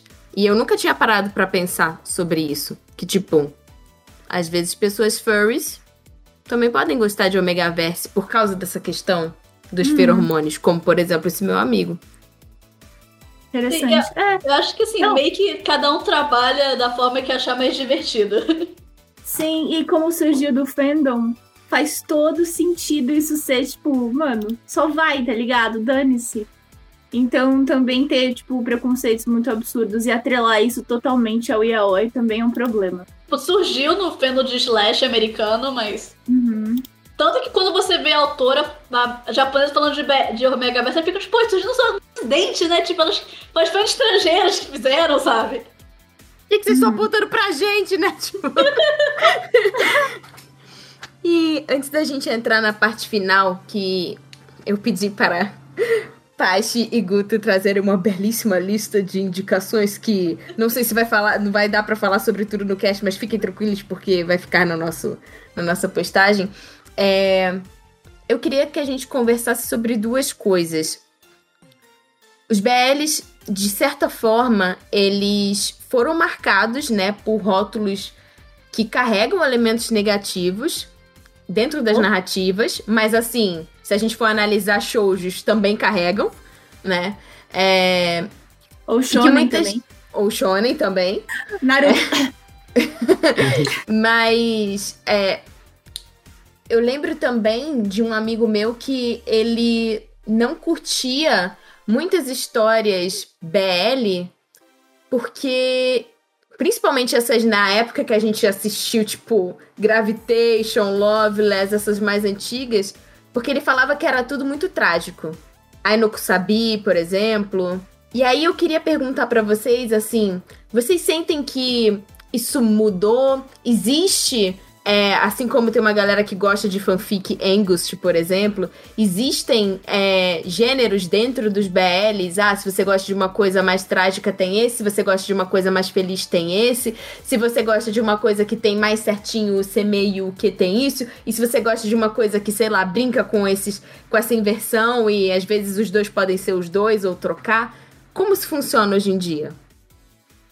Eu acho que é bem, bem o que você falou, tipo, meio que tem para todos os gostos, sabe? Porque tem muita aquela ideia de BL trágico, mas eu acho que isso era muito mais popular nos anos 90 do que hoje. Porque eu acho que de 2000 pra frente, o BL ficou muito mais diverso e eu acho que o final feliz é mais regra, sabe? O final feliz é mais comum do que qualquer que outra bom. coisa. É, não é só uma coisa que, aborda, que é abordada pelo BL, né? Antigamente ali, toda a história envolvendo. Sou Gilberto é, todo mundo morria. É, envolvendo, envolvendo gays era sinal de história triste, né? Antigamente. Uhum. Mas, até, assim, no, no outro cast a gente até tinha comentado sobre. E eu não sei se é justa é, mas quando eu penso sobre isso, eu não consigo deixar de relacionar também com a época em que é, a AIDS estava, assim, a mídia, né, pegou isso de certa forma e deu uma apavorada nas pessoas, sabe? A gente é, como viu se fosse uma característica artistas... só de homens gays, né? Tipo, ter AIDS, se você tem AIDS, você é gay.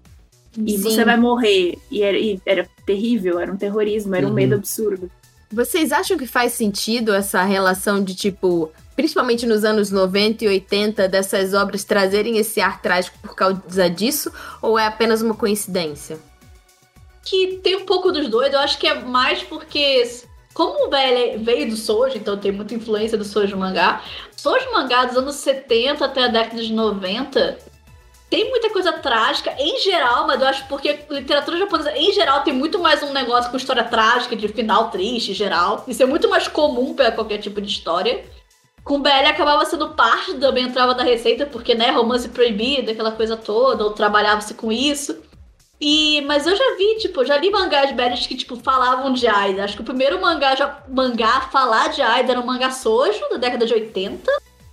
Ou início dos anos 90, não lembro o ano que era um mangá sobre um casal, sobre um casal gay, que um dos, um dos personagens pegava AIDS, tipo, um mangá que falava sério sobre o assunto. Eu já li mangás velho que falavam sobre AIDS. Acho que o primeiro, um dos primeiros mangás que eu li grande, que era um mangá de 96, falava sobre AIDS. Tipo, era coisa meio. usava meio pra drama, tipo, falava sério sobre o assunto. Porque ficava meio com medo de morrer e tal, e, tipo, falava sobre o assunto, mas não acho que influenciava. Eu acho que era muito uma coisa mais de literatura japonesa em geral ter um lance por coisa trágica. Uhum. Apesar de que eu acho que hoje o Belly é muito mais focado em finais felizes. Tipo, tem uma revista Belly que eu gosto, que é a Mellow Kiss, que meio que o slogan da revista é: Você vai ter um final feliz, você vai. Ah, que amor! Tipo, sem, assim, não, vai, não tem problema.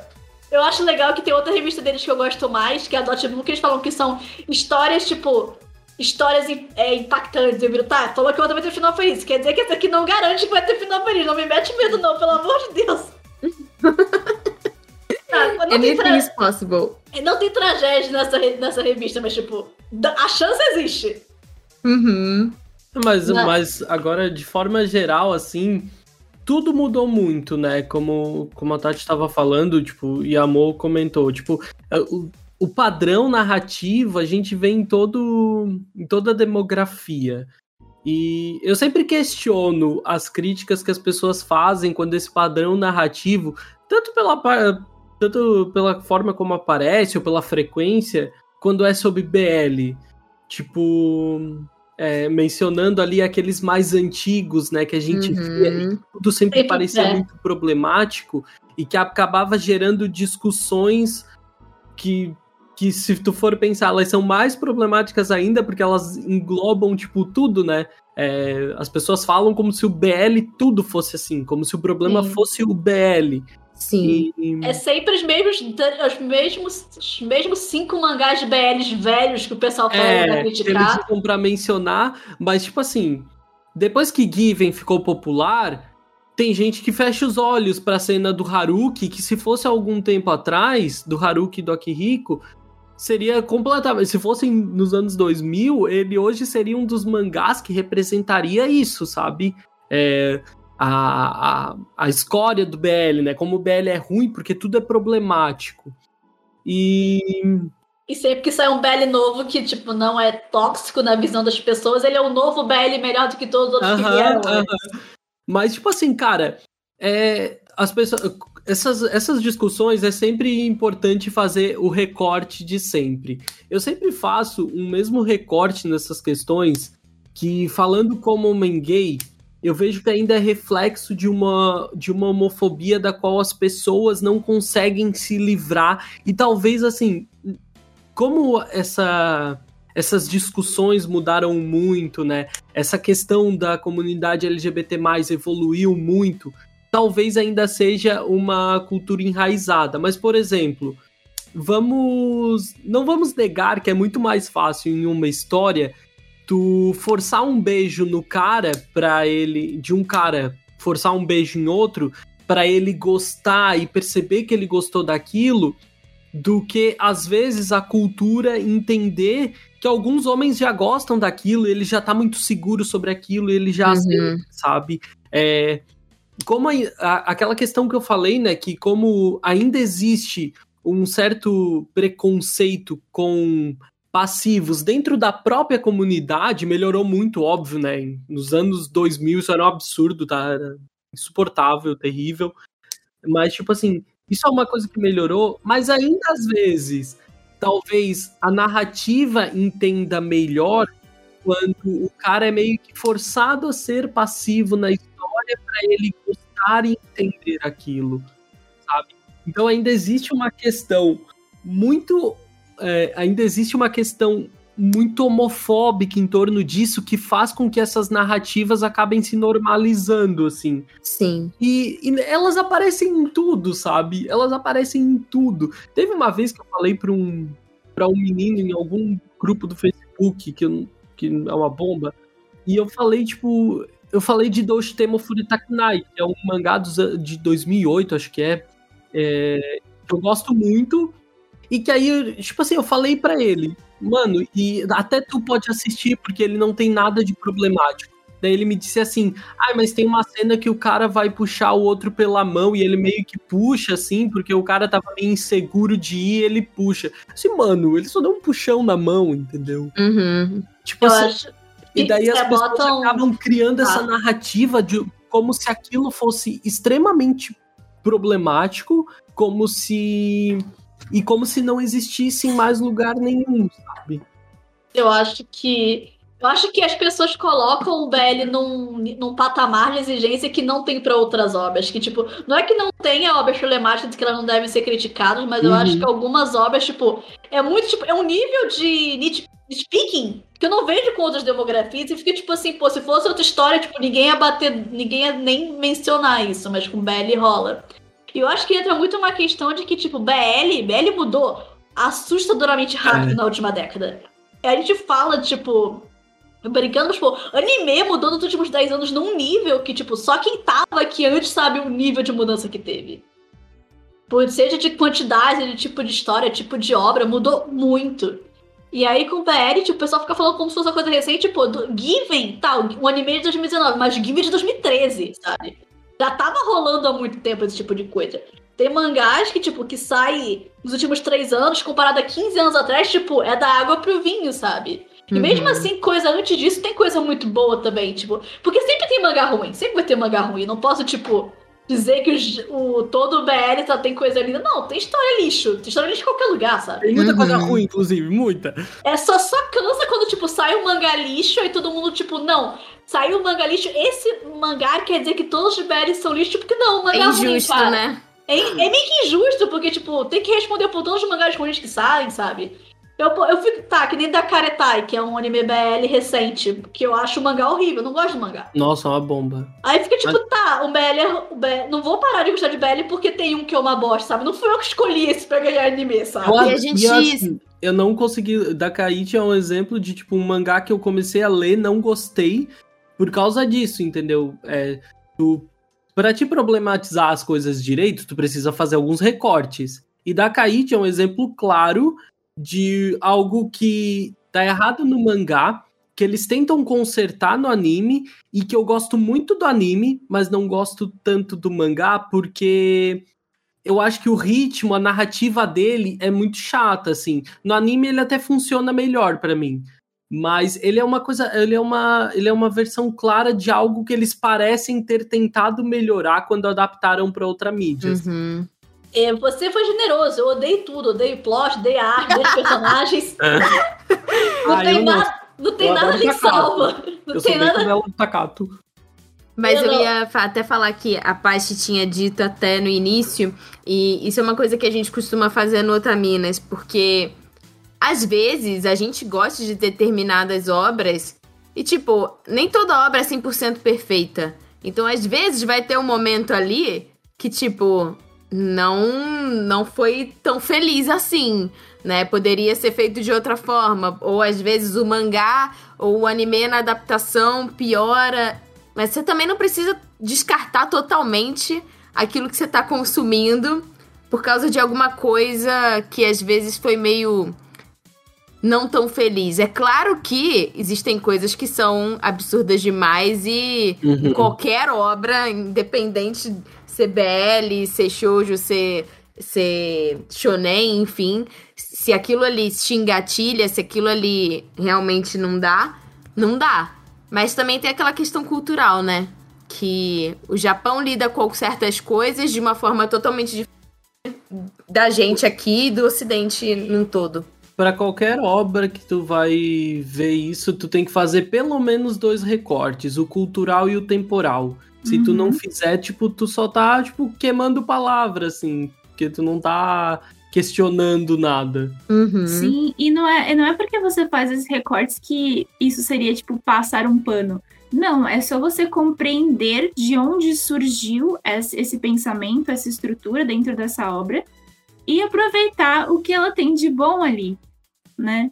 E eu acho que a gente chega, né? É, acho que a gente está fazendo Otaminas já tem uns anos, e com o tempo eu fui percebendo é, cada vez mais o quanto essas é, críticas, né, que a gente também faz no cast, acabaram virando, é, ficando mais, mais intensas, ao ponto em que as pessoas jogam realmente essas obras no lixo. É e... todo cancelamento, né, geral. É, exato, e a gente precisa entender que somos todos seres humanos produzindo conteúdo né? Por mais responsáveis que a gente seja, e é o que a gente está fazendo agora, por exemplo, né, se retratando com relação a essa produção, a gente vai cometer erros, porque não tem como saber de tudo.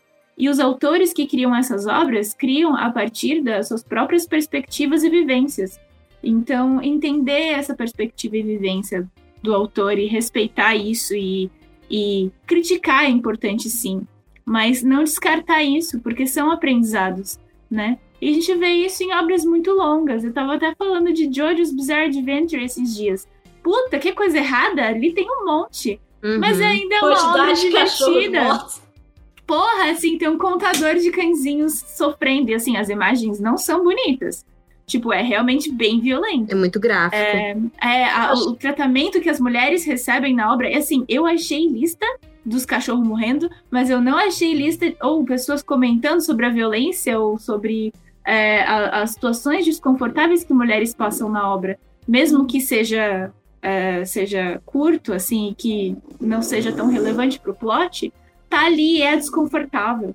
Então é, é, importante a gente a gente, ok, tem isso, beleza.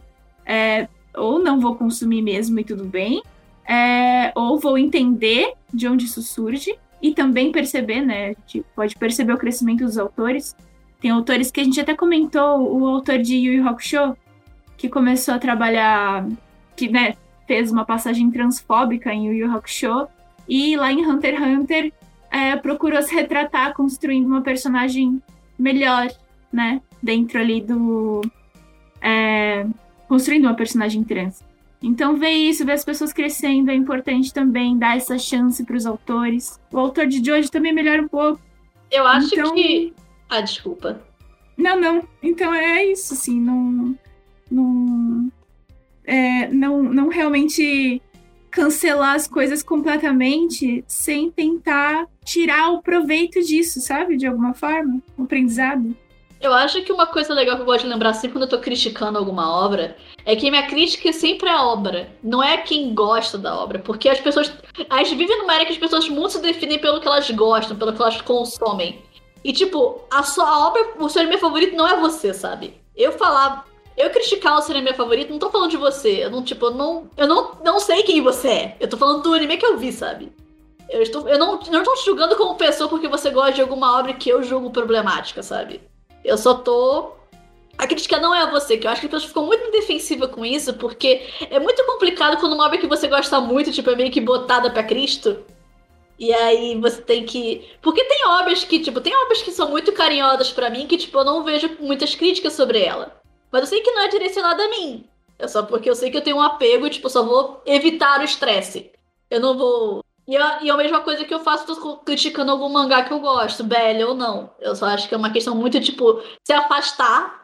De se afastar e ver que o que, que é a mídia que eu tô criticando e como isso influencia. que ela pode influenciar de negativo ou de bom e isso não quer dizer muita coisa sobre você. Porque algumas pessoas, tipo, são muito defensivas quando é fã de Belly e você vai atacar um Belly antigo, mas que é muito, que é muito querido por muita gente. Mesmo que seja problemático, as pessoas tendem a ficar na defensiva. E às vezes a questão não é com você, sabe? Não é sobre você. Não, não tô querendo te atacar. É isto. É sobre isto. É uma coisa que eu sempre tento falar, porque eu acho que com o BL tem, é muita gente fica na defensiva nos dois lados. Diz que todo BL é um lixo, todo BL não deve ser considerado. A autora é uma mulher hétero que tá fazendo isso pra ganhar dinheiro em cima de alguém, sendo que você nem sabe como a pessoa se parece. É cada coisa. As pessoas tipo, botam declarações que as pessoas tiram do ar E você quer explicar que não é a pessoa que você tá passando pano, que muitas vezes é a pessoa que Não. tem um enquadramento errado da situação. Não, não, não. Do ar não, né? Do ar, não. Tira do cu. Porque é cada coisa que a gente escuta. Meu Deus. Eu posso fazer uma, fazer uma lista de absurdos. Eu não sei se pode, é porque eu não sei se eu posso mencionar isso, mas eu queria mencionar uma coisa que vocês comentaram no, Ai, por Por favor. no primeiro podcast que vocês fizeram sobre Oi. Que lembro que teve um trecho que eu lembro que eu ouvi na época. Esse foi o trecho que eu acho que mais me incomodou do, do cast antigo. Eu vocês falando sobre representação feminina em BL. Hum, Que esse Sim. foi um trecho que eu fiquei. Eu fiquei muito. Por quê? Não do que eu acho importante, mas eu acho que porque o BL já é, um, já é uma, um espaço onde tem tantas doutoras mulheres, tanto público feminino, que é um espaço que é confortável para mulheres queer, LGBT. E. Eu fiquei meio tipo, tá. E, e a mulher do papel em- parecia que importava mais do que as mulheres que escreviam e liam. Isso é uma coisa que me incomodou. Mas mesmo que vocês né? escre- mas mesmo que vocês falaram, tipo, eu acho que as mulheres como é, atrapa é, obstáculo pro casal não rola mais tanto. É Tipo, que vai- acredita- entra, tipo, é algo muito parecido com aquilo que eu tinha mencionado, né, que a representatividade ela tá, ela tá muito mais, ela é muito, muito mais clara em assumir, tipo assim, em produzir do que estar do que estar representado na obra, né? Uhum. Tipo assim, a representatividade ela não é sobre o personagem gay que aparece na história. A representatividade ela sobre o autor gay que as pessoas consomem, seja lá o que ele escreve, sabe? Sim. E eu acho que, assim, Ah, é, a gente, é, por exemplo, essa visão de que dentro do grupo de autoras existiam, existem, né, mulheres queer, LGBT, isso era uma coisa que, assim, eu não tinha. Eu não tinha parado pra pensar sobre, sabe? Ou ter o conhecimento sobre, por exemplo, que Fujoshi era um termo que, que era usado pra essa. Hoje em dia, usado como uma certa identificação, né? O que eu ficava pensando, e, e eu acho que é aí que tá o erro principal, né, de não ter visto essa sob essa ótica, era mais um pensamento de talvez essas mulheres estarem se escondendo em outros corpos, no sentido de por conta da própria sociedade não quererem ahn, encarar a feminilidade e se projetarem em corpos masculinos e se na verdade isso não poderia estar na verdade silenciando elas mesmas quando na verdade é uma visão totalmente errada porque se elas estão escolhendo fazer isso elas estão dando voz às próprias vontades imaginação enfim criatividade né É a mesma coisa que a gente. A gente não, né? Porque eu sou homem gay. Mas que a Apache, por exemplo, às vezes tem que lidar com o anti-Fujoshi, né? Tipo, cara, por que que tem alguém, infelizmente muitas vezes mulheres, talvez na maior parte das vezes mulheres, dizendo o que que as outras pessoas, principalmente mulheres, podem ou não consumir, sabe? sim É, e tipo assim, e eu.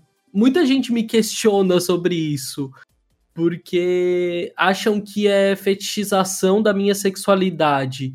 E, mano, não, entendeu? Não, não, não é sobre fetichização, não tem nada a ver com isso.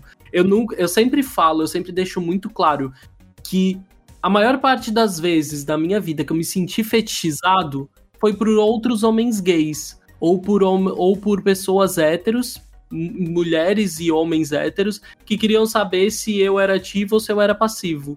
Uhum. Eu nunca. Cara, uma vez, tá? Nesse tempo todo que eu tô na internet, uma vez na minha vida alguém me perguntou isso.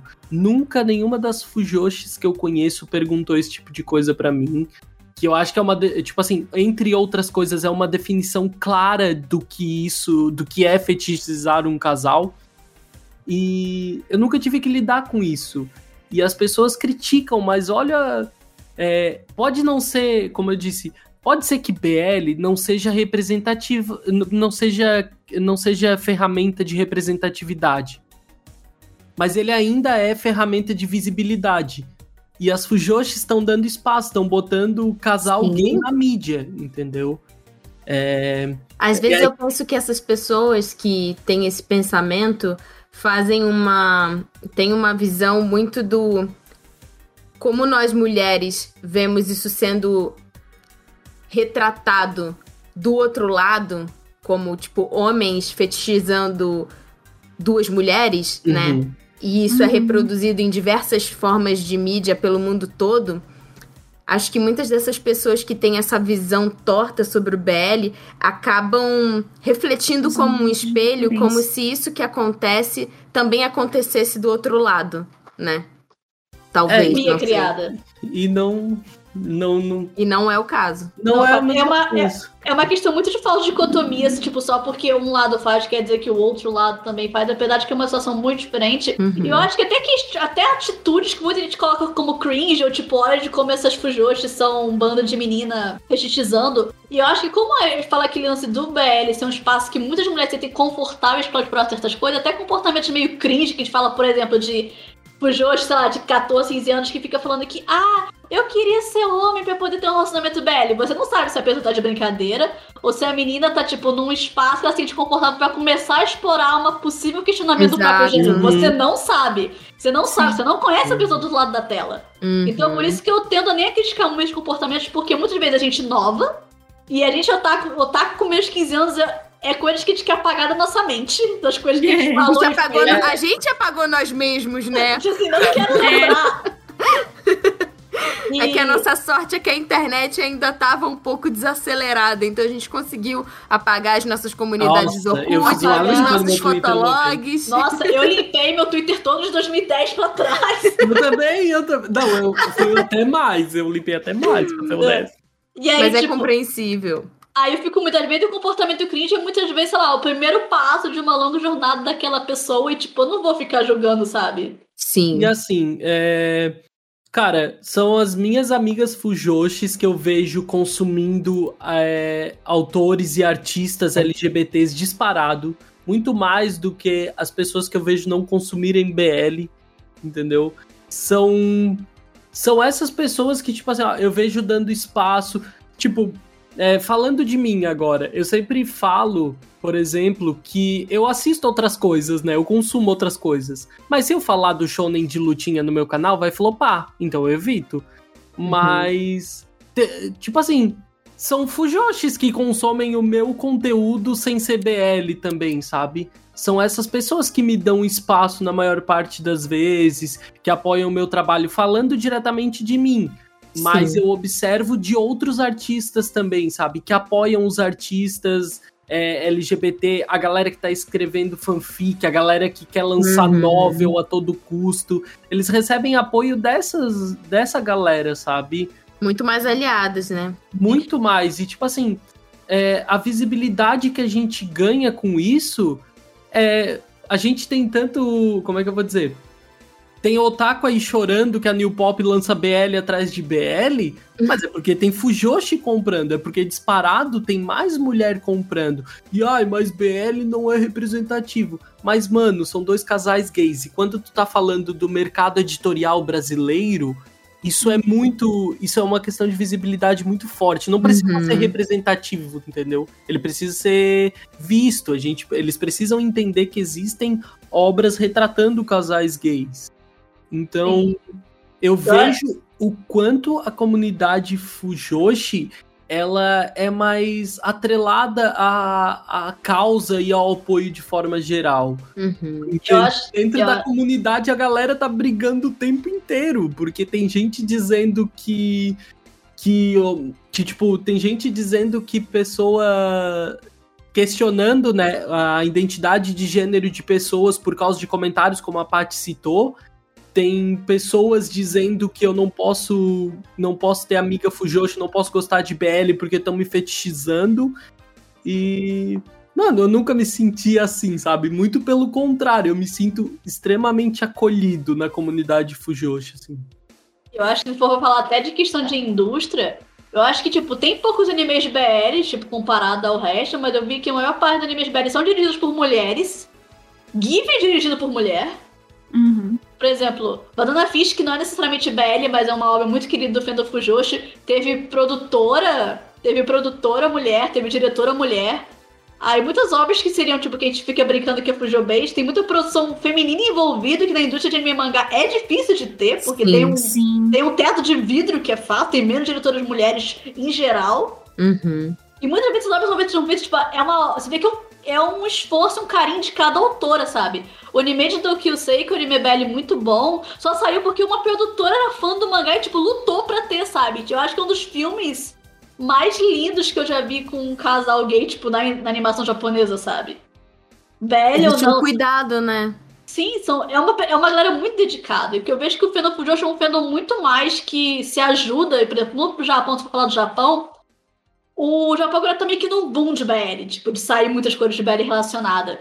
E meio que começou com um dorama que não era baseado em novel nem nada, que era um dorama Ocean's Love, que era um dorama com um triângulo amoroso entre três homens, que foi, tipo, um sucesso horroroso no Japão meio que ajudou a incentivar a criação de várias outras obras, incentivou a ter animes, animes filmes BL saindo no cinema japonês. E Cara, olha o movimento, né? é um movimento, tipo, eu vejo que Uhum. Teve, sei lá, teve velhinha japonesa torcendo por causar alguém na TV Ah. japonesa, sabe? É um negócio. ah, e tem tanto a comunidade LGBT quanto a comunidade Fujoshi que se entrelaça, porque não deixa, não se exclui. E todo mundo se ajuda num grande conjunto. Então eu acho que, tipo assim, é muito mais positivo se todo mundo mais se unir, tipo, querer promover mais tipo de conteúdo. Criticar o que tem de ruim e promover o que tem de bom, do que ficar separando quem não gosta, o que não gosta, por causa da orientação sexual de cada pessoa, do gênero que ela que ela se declara, sabe? Eu acho que é muito mais produtivo no geral se todo mundo se esforçar pra trazer mais coisas. Porque, na realidade, não tem tanto anime BL assim, não tem tanto drama BL assim. Mangá de BL tá, a Nipop tá trazendo agora, mas foi tipo, tá. A BL anunciou, a Nipop anunciou num dia que foi na Nipop Week mais mangás BL do que a gente viu nos últimos 10 anos no mercado, Sim. sabe?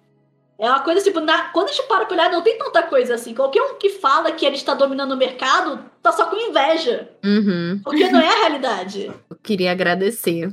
É, eu tô aqui Porque assim. tentando escolher palavras. Tipo, eu, eu, eu gosto muito de segundas vezes, sabe? Porque a gente consegue, tipo.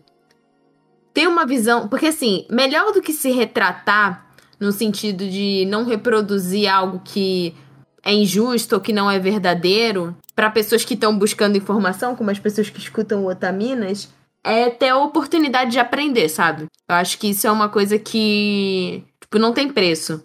E, tipo, essa conversa toda, assim, ela não sei, é- são várias sementinhas que são plantadas, sabe? É, não só, tipo, na gente, mas na- nas pessoas que escutam a gente, de poderem dar segundas chances, poderem ter um cuidado maior ao reproduzir algum, alguma fala que não tem certeza, ou ao escutar o outro, ou falar com o outro, né? Porque se, se os fandoms se unissem, se ajudassem, em vez de ficar atacando pedra, sendo que as pessoas estão gostando das mesmas coisas, as coisas seriam um pouco mais fáceis, né? Eu gostaria de pedir para que vocês peguem os seus bloquinhos, caros ouvintes, ouvintes, ouvintas, porque chegamos a um momento final de indicações e Pati Guto tem uma lista grande, não? Eu, eu não contei quantos são. Ah, eu não separei tanto, eu separei uns, sei lá, deixa eu até pegar aqui, ó. Eu vou Ah, contar, tem uns peraí. 12, sei lá, mas eu não vou chegar a isso. tudo. 3, 4, 5, 6, 7, 8, Vocês podem fazer claro assim, vão que- intercalando. Eu ia sugerir isso mesmo, que fique Aham. claro, queridos ouvintes, que os meus provavelmente são muito mais bobos que os da Paty. Umas coisas bem mais conceituais, só leio as bobagens fofinhas. Eu tenho que ser a hipster da conversa. É, é, e tu faz bem esse serviço, continua. Eu sou a cota gay, tu é a hipster. É assim que a gente. Eu tenho uma ideia, pode- sei lá. Eu tenho uma ideia, sei lá, elas falam, falam um tipo de cenário, eu pego se eu tenho algum BL na lista que seria esse cenário. Tipo, Meu quero Deus! colegiais, quero estudantes, não sei. Gosto. Já. Tá. Deixa eu pensar. Hum, assim, eu cheguei na fase pra tudo na minha vida. Eu não consigo. Não é que eu não consigo. Mas é, o negócio tem que ser muito bom mesmo pra, pra me pegar no sentido de colegiais. Eu gosto quando o negócio é, tipo, na faculdade, ou quando as pessoas já são mais adultas. E A gente eu se identifica gosto. mais, né? É, e eu gosto muito quando uma obra me ensina sobre uma coisa que eu não sei, tipo, por exemplo, sei lá, o Yuru Camp me ensinou sobre acampamento, tipo, ah, nessa obra, tipo, por exemplo, ok, Given eu já tive banda, eu, eu conheço, ele nem tem muito esse intuito, mas eu gosto muito quando uma obra ele lá te ensina sobre uma coisa específica, tipo, ah, o cara toca clarinete, sabe? E aí no mangá tem alguma coisa que fala sobre isso. Eu acho esse tipo de coisa interessante. Tem algo para me indicar? Tem um, tem um que eu achei que não ia falar dele hoje, mas já que você pediu algo assim, eu adoro essa autora. que é um. Esse mangá, infelizmente, não tem no Brasil, então vou ter que pedir pra vocês procurarem no 0800. E... Não problema. Trabalhamos com isso. Assim, porque eu tenho os meus. Eu peguei, o que, o que, que tem oficial o que, que não tem oficial. Esse tá no que não tem oficial, infelizmente. Esse, o nome desse mangá é. Yodore. Yodore. Ai. Yodore Koyosezu, da Hashimoto Aoi. Qual é a história desse mangá? Esse é um mangá de dois volumes, é curtinho, já acabou. Que é sobre um cara que ele é. Sommelier de saque. Ah! Uh!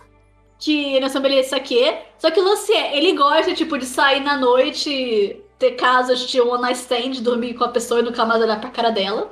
Porque, né? Curte a vida. e um dia ele tem uma. E um dia ele tem uma ótima. E um dia ele tem uma ótima noite de amor com um cara que ele conheceu num bar. Ótima noite. Daqui pra tá, beleza, nunca mais vou ver esse cara na minha vida. Nesse meio tempo, ele descobre que o antigo namorado dele tá perseguindo ele. Porque foi lance de, pô, você dormiu comigo uma noite, nunca mais olhou pra minha cara. Como assim? E ele acaba tendo que ficar. se mudar onde ele tá e vai pra casa de uma amiga. E ele precisa de um novo emprego, porque ele perdeu o emprego anterior dele. E ele é sommelier de saque, então tem que procurar emprego em restaurante. Ele acaba topando muito pouco conhecido num restaurante pequenininho de soba numa esquina. Ele prova o soba, ele fica apaixonado pelo lugar, ele ama a comida do lugar e pede um emprego no lugar. Porque ele fala que não, eu sei o saque perfeito pra esse lugar. E quem é o dono do restaurante? Cara, que no primeiro capítulo. Surprise!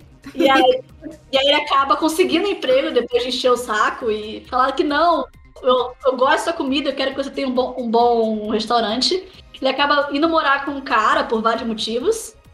E ele acaba tendo, não, eu vou me apaixonar pelo cara com o meu chefe, porque senão vai ser profissional, mas. Dane-se. Fui até aí. eu gosto que é um romance muito fofo, porque é bem tipo, eu gosto dele, mas eu não posso, por motivos muito inúteis, que eu não posso falar que gosto dele. Mas eu gosto muito desse mangá porque é um mangá sobre comida. Essa autora foi muito bela com comida. Uhum. Eu fico com fome comendo. Eu, eu adoro esse tipo de mangá. Fica com fome lendo, né? Sim, eu aprendo sobre saque, aprendo sobre soba. Por causa disso eu quero provar soba um dia eu ainda não consigo provar. E é muito bom. E a autora tem uns mangás muito lindos. E se você gosta dos picantes, tem isso também. Uhul! Adorei. Deixa eu ver. De colegial, eu, eu acho que assim, eu também não tenho lido tanto, na real, eu acho que eu acho que, como é que eu vou dizer? Trabalho, né? Ambiente organizacional tem sido o que eu tenho mais consumido. Mas aí eu separei pensando também no nosso querido mercado brasileiro, porque eu sou obrigado para qualquer pessoa a indicar Gambare Nakamura-kan, sempre. Porque para mim é uma das coisas mais perfeitas, divertidas e fofas que as pessoas podem ler no BL, assim, ó. Eu sou completamente apaixonado. Ah, Ele eu vai conheço ser... essa imagem! Sim, porque foi feito vários memes com ela, uh -huh. no Twitter. O mangá é um amor. O mangá é maravilhoso. É tão lindo! É muito divertido. Ele conta a história do do Nakamura, né? Que ele é um menino gay no armário que se apaixona pelo colega de classe dele e, tipo assim, entre se aproximar, ele é o clássico menino introvertido e tímido. E entre tentar se aproximar desse outro rapaz e as, as fantasias dele, nossa, tipo assim, a gente vive, passa por umas tirinhas, né? Um formato meio de sketch, assim, onde, tipo, é uma confusão atrás da outra. E é muito divertido, muito divertido. E óbvio que eu cantei a bola para ele porque a New Pop anunciou ele para lançar aqui no Brasil ainda esse ah, ano. Ah, que amor! Então, pessoas que estão escutando, anotem isso para comprar esse mangá, porque ele é muito bom, muito bom. Ele é tipo é muito assim, bom. Não, a Pachi vai concordar comigo que, tipo, ele é literalmente para qualquer pessoa, assim. Qualquer pessoa pode ler aquilo e vai achar divertido, sabe? Não, não tem erro com o Nakamura Kan. Assim. Cara, esse traço me lembra muito o traço da Rumiko Takahashi. Sim, é bem retrô, gosto muito uhum. traço uhum. Aliás, anunciaram o drama CD recentemente desse mangá. E os dubladores, é tipo assim, pegaram, do, pegaram um que é a voz do. Eu vou procurar, continue falando que eu vou procurar quem são os dubladores do drama CD de Nakamura Kun.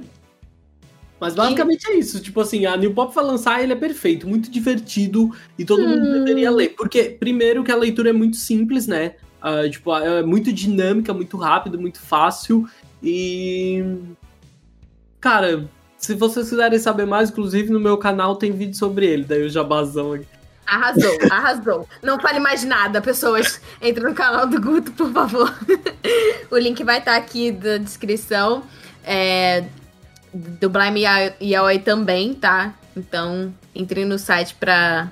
Mas eu vou clicar. aproveitar então que a Paty tá procurando. Ah, desculpa te cortar, Tati, que mal. Imagina!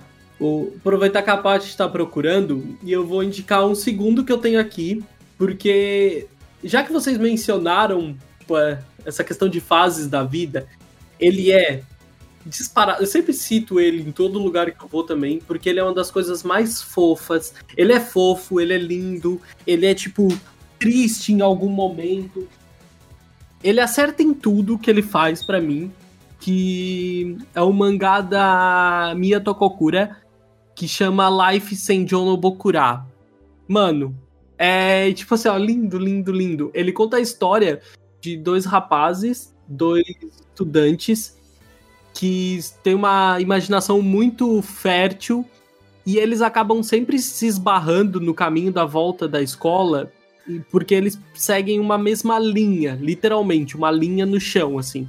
Hum. Que eles não conseguem que eles não conseguem. Tipo assim, sabe quando tu é criança e tu imagina uma linha e tu, e tu anda uhum. tipo assim, pisando nos quadradinhos, porque se tu cair, tu vai cair num poço de tubarões. Uhum. Eles vão imaginando isso. Ah. Então, quando eles se cruzam, eles se veem obrigados a se ajudar a atravessar a linha, porque eles não podem cair no poço de lava, no, nos tubarões e tal.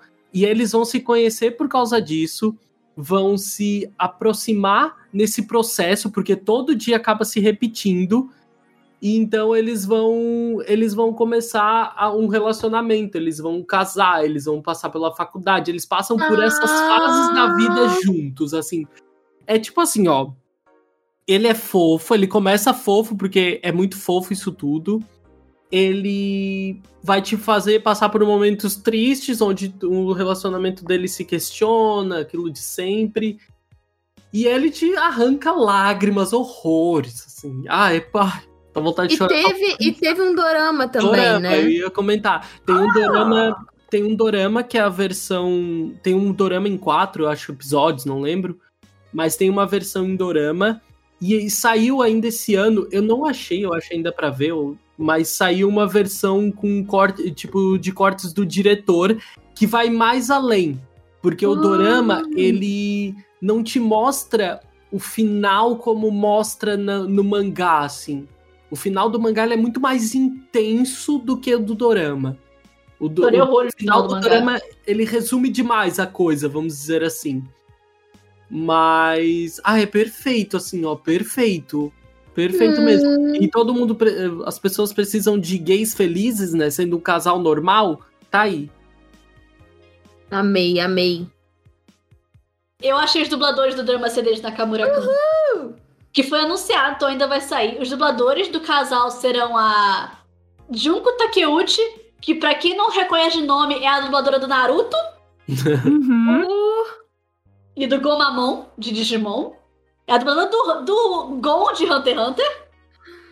E o, e o outro vai ser dublado pelo Kapei Yamaguchi, que faz a voz do Nuyashi na dublagem japonesa. Hum, tipo assim, Deus pegar abençoe. É o cara do Sop também, não é? É o cara dublador do Sop. O Sop, sei Gente... Não Adorei. lançou ainda, tá, Tati? Calma, não adianta procurar. As fases sair. Eu já tava aqui. Cada pré-venda. Nós chegaram, tipo, dois titãs pra fazer a voz do drama CD maravilhosa. Agora, recomendação, não sei, se falaram algum setting, eu tenho mais coisa com adulto, se for facilitar. Hum. O que seu coração. O menu Oh, de hoje. Qual, o que o menu de sugerir? hoje Posso pede? sugerir? Claro. Ô, ô, Paty, manda um mistériozão, um terrorzão para as pessoas entenderem que BL tem muita coisa assim. Você quer, que eu traumatize, Verdade. você quer que eu traumatize pessoas hoje? Mas ó, eu sei que tem, eu sei que tem uma galera dos apoiadores do Otaminas que curte uns terrorzão sim. Tá, é terror, deixa eu ver quem eu tenho aqui. Quem eu tenho aqui é Harada. Eu recomendo Harada hoje. Ah, vamos nessa. Tá. Eu vou recomendar Color Rhapsody, da Harada, que é um mangá de dois volumes que já tá completo. Que é um mangá que não é classificado oficialmente como terror, mas eu considero de terror. Porque a Harada ela é uma autora de BL que eu gosto muito dela, apesar dela ser uma autora meio polêmica, porque ela faz muitas histórias que ela meio que quer testar o limite do BL. Porque ela Hum. quer testar o lance de. Esse BL é agradável, porque ela vai. Ela vai te pe- apertando até onde, onde você acha divertido. Então as histórias dela são tão divertidas de ler quanto aterrorizantes. Então é meio que uma experiência ler. Eu acho que Color Rhapsody é o melhor mangá dela. Porque é a história de dois cabeleireiros. Que um deles, ele é um bom cabeleireiro, mas ele é uma.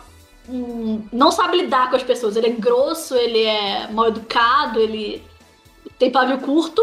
E um dia ele conhece um cara enquanto tava, tipo, entregando o flyer do, do salão. E esse cara puxa briga com ele, tipo, ah, se você tá entregando o flyer e não tá trabalhando, quer dizer que você não tá fazendo o seu trabalho, os dois discutem no meio da rua. Eita! E aí, tá, discute, passa um tempo, e quando o cara volta pro trabalho dele, ele descobre que esse cara que discutiu com ele na rua era o novo cabeleireiro contratado do salão. Que bom. Momentos. E os dois acabam. Aí acabam tendo que trabalhar juntos, sendo que um não vai com a cara do outro, mas nesse meio tempo, esse menino que não sabe lidar com as pessoas, ele começa a perceber que tem um stalker pra cima dele. Eita. Começa a aparecer carta no correio. Carta no correio, deixam camisinha usada, pendurada na porta da casa dele. Tipo, é bem tenso. Enquanto isso, Alerta de gatilho? Alerta de gatilho. Os gatilhos são. Eu vou pegar a página do Back to Date porque eu tenho que lembrar todos os gatilhos. Meu porque Deus. Esse, esse precisa realmente dar gatilho. Arada não recomendo isso assim de. Ah, leia porque é divertido. Não, vou dar gatilho. Não é pra todo mundo os mangás dela. Só te recomendo porque se você não se incomoda com os seguintes gatilhos que eu vou falar agora, que é. é dublador não confiável, manipulação, é, romance obsessivo, pessoa obsessiva, assédio sexual e e estupro, não leia esse mangá. Mas tirando isso, se você consegue lidar com esses temas, eu recomendo porque é um mistério barra drama, porque esse cara novo que chegou, ele parece uma boa pessoa, ele parece estar preocupado com o protagonista, mas ao mesmo tempo ele tem uma coisa muito estranha atrás dele. E eu gosto porque o final ele te dá um tapa na cara e você termina o mangá meio tipo, não. Não, não, não, não, não, não, não, não, não, não é assim que acabou. Eu me recuso a acreditar que acaba assim. E é muito bom. E é um caso de tipo, você vê a merda acontecendo e você que é o leitor. Não sei se alguém já, alguém já viu Code Geass aqui. Ah, Amor, amor. É, é um lance, Tá. tipo assim, é um lance, sabe quando você tá vendo que tá tudo de errado, tá dando, tá dando de errado, mas você sabe o problema, os personagens não sabem, você tem que só aguentar a situação desenrolar pelo pior cenário possível? É, É. isso. Então, é muito bom de ler, mas por favor, preste atenção dos gatilhos e leia se você quiser. Pra gente equilibrar, temos alguma coisa bem Fofinha. Eu, eu, pra compensar, eu posso recomendar um outro mangá fofo, pra compensar pelo drama que eu recomendei agora. Que é um mangá que eu gosto muito, que eu recomendei recentemente, que é o Sensei Modame Desu, da Kashima Chiaki. Que é sobre um editor de mangás, que ele passa a trabalhar numa revista BL, sendo que ele não entende de BL direito. Ele tem que aprender como é que BL funciona. Ah, será? E ele te ensina, você leitora? Ensina BL, mas ele meio que explica o apelo de você gostar de BL. Então ele Hum. chega na revista, ele tem que achar um autor, ele pega um monte de doujinshi de uma feira e vira- aí vira chefe dele, tá, lê tudo isso aí, quem chamar a tua, sua atenção, você entra em contato pra tentar fazer um mangá original. Aí ele vai lendo vários doujins, ele pega um que ele acha interessante, e aí ele entra em contato com a pessoa, e quando... Meu Deus, ele... quem é esse cara gato de barbicha e cigarro? Ah, ele é o editor, ele é o editor. É muito Brasil. bom. E aí ele entra em contato e quando ele vai falar com, com quem ele acha que é a autora, mas na verdade é um homem que gosta de BL. E contrata ele pra meio que, não, vamos fazer uma história original juntos. Ok. Só que o autor, o mangaka, ele meio que, tipo assim, ele gosta de fazer BL, mas ele faz muito um muito mais focado em sexo, ele nunca construiu um romance porque ele não entende de romance. Aí o que que acontece? Os dois fazem, fingem que estão namorando pra poder treinar pra poder fazer o mangá do cara. É tudo em nome da excelência da obra, não é, É, mesmo? é tudo é, por- é pela ciência. E é muito fofo. E eu gosto porque meio que explica o apelo de BL, tipo, como é que transformar num mangá interessante. E eu gosto muito do mangaka, porque ele. Ele parece que eu interpreto como um personagem demissexual. Eu acho interessante a visão dele de amor, porque ele tem dificuldade pra amar as pessoas. E eu. Fofo, eu terminei lendo, tipo assim, oh meu Deus, eu quero apertar esses dois. Ah, E os dois são bi. E os dois são bi, deixa eu legal. Os dois falam que são bi. amei. Vou pedir pra cada um de vocês falar mais um. E aí depois a gente coloca a lista lá no, A lista no nosso completa site. no site. Sim. Então, eu acho que pra dar uma equilibrada, né? Eu imagino que a Paty não trouxe, eu trouxe um BL não japonês. Eu imagino não, eu tenho certeza que ela não trouxe. Não, não tô pegando nenhum não,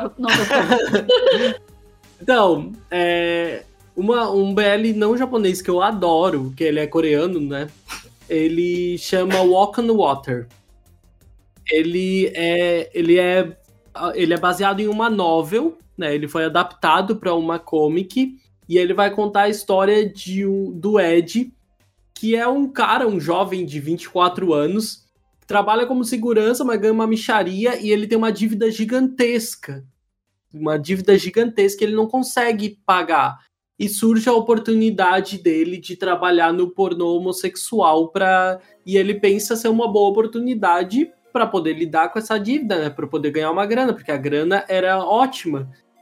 E ele acaba se envolvendo então com o pornô homossexual, onde ele vai acabar conhecendo o Glenn McQueen, que é tipo o dono dessa agência, um astro, um antigo astro, mas que tinha sonhos muito diferentes de do que ele do- de onde ele chegou agora. Os, os sonhos dele quando criança eram bem diferentes a história dele é bem intensa a gente acaba conhecendo assim e os dois vão acabar se envolvendo vão acabar se envolvendo amorosamente o Ed tem outros problemas com os, os quais ele tem que lidar pessoas da família e tudo mais e tipo assim é uma história bem intensa bem madura e é muito legal, muito legal. Assim, tem traços belíssimos. Eu vi, eu vi aqui.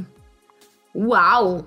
Uau, Nossa, né? O Uau, cara, o cara Guto. parece o, o, o Batman. Como é que é o nome do cara que é o Batman que não é o Batman? O Bruce Wayne. o Moreno? O Guto me Aham. indicou. O Guto me indicou. Eu Acho que a gente trocou indicação há muito tempo. Ele me indicou Aham. esse. Pô, é bom, é bom demais. É muito legal. Eu tenho que quando- ler. É, É assim, indicou- coraçãozinho dói, mas é bom. Foi quando a mão me indicou um Orof, eu acho que É foi. verdade, eu acho que foi, é verdade. Aí eu virei totalmente. Fiquei totalmente cadelizado por um Orof.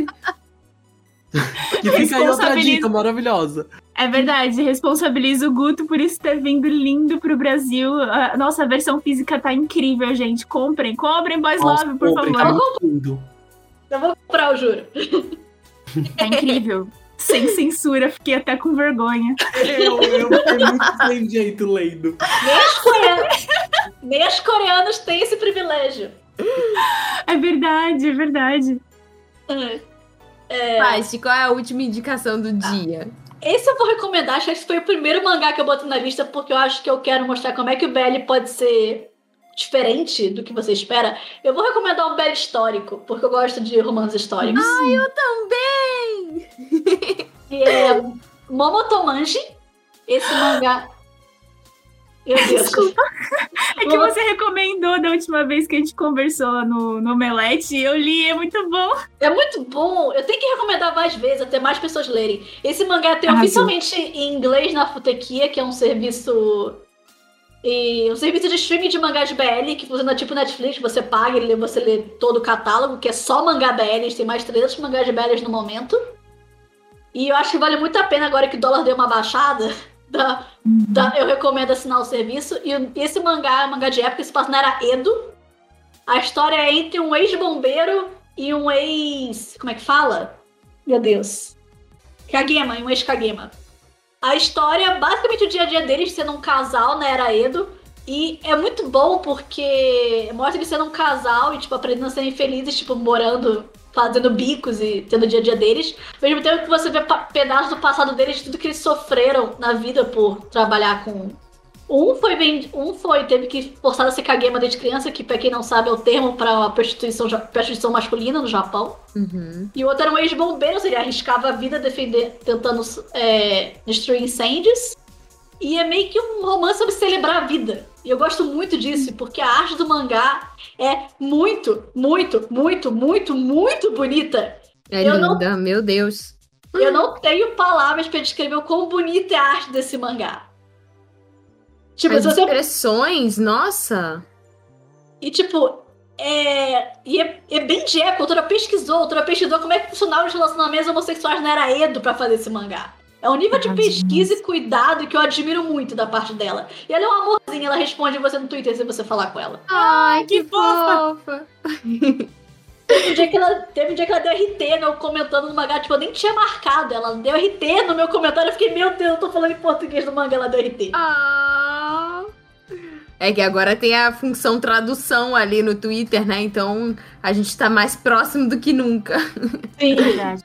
Gente, chegamos ao fim do nosso cast. Eu queria muito agradecer Pachi, Guto, por estarem aqui, por terem acolhido a gente com tanto carinho, darem esse feedback tão importante. É, e assim, terem dado a disponibilidade de gravar com a gente esse episódio que é um renascimento. Muito. Uhum. Tenho muitas indicações agora para maratonar, onde as pessoas podem encontrar vocês e acompanhar o conteúdo de vocês, as indicações de vocês e todas as coisas maravilhosas ah. que vocês fazem. Começar, eu que agradeço o convite, muito obrigada por me chamar para participar. Espero que todo mundo que esteja ouvindo tenha aprendido algo novo, pelo menos tenha pego uma recomendação legal de mangá. E para quem quiser me, pra quem quiser me seguir, meu arroba no Twitter é Sleep Anarchy, anarquia do sono em inglês.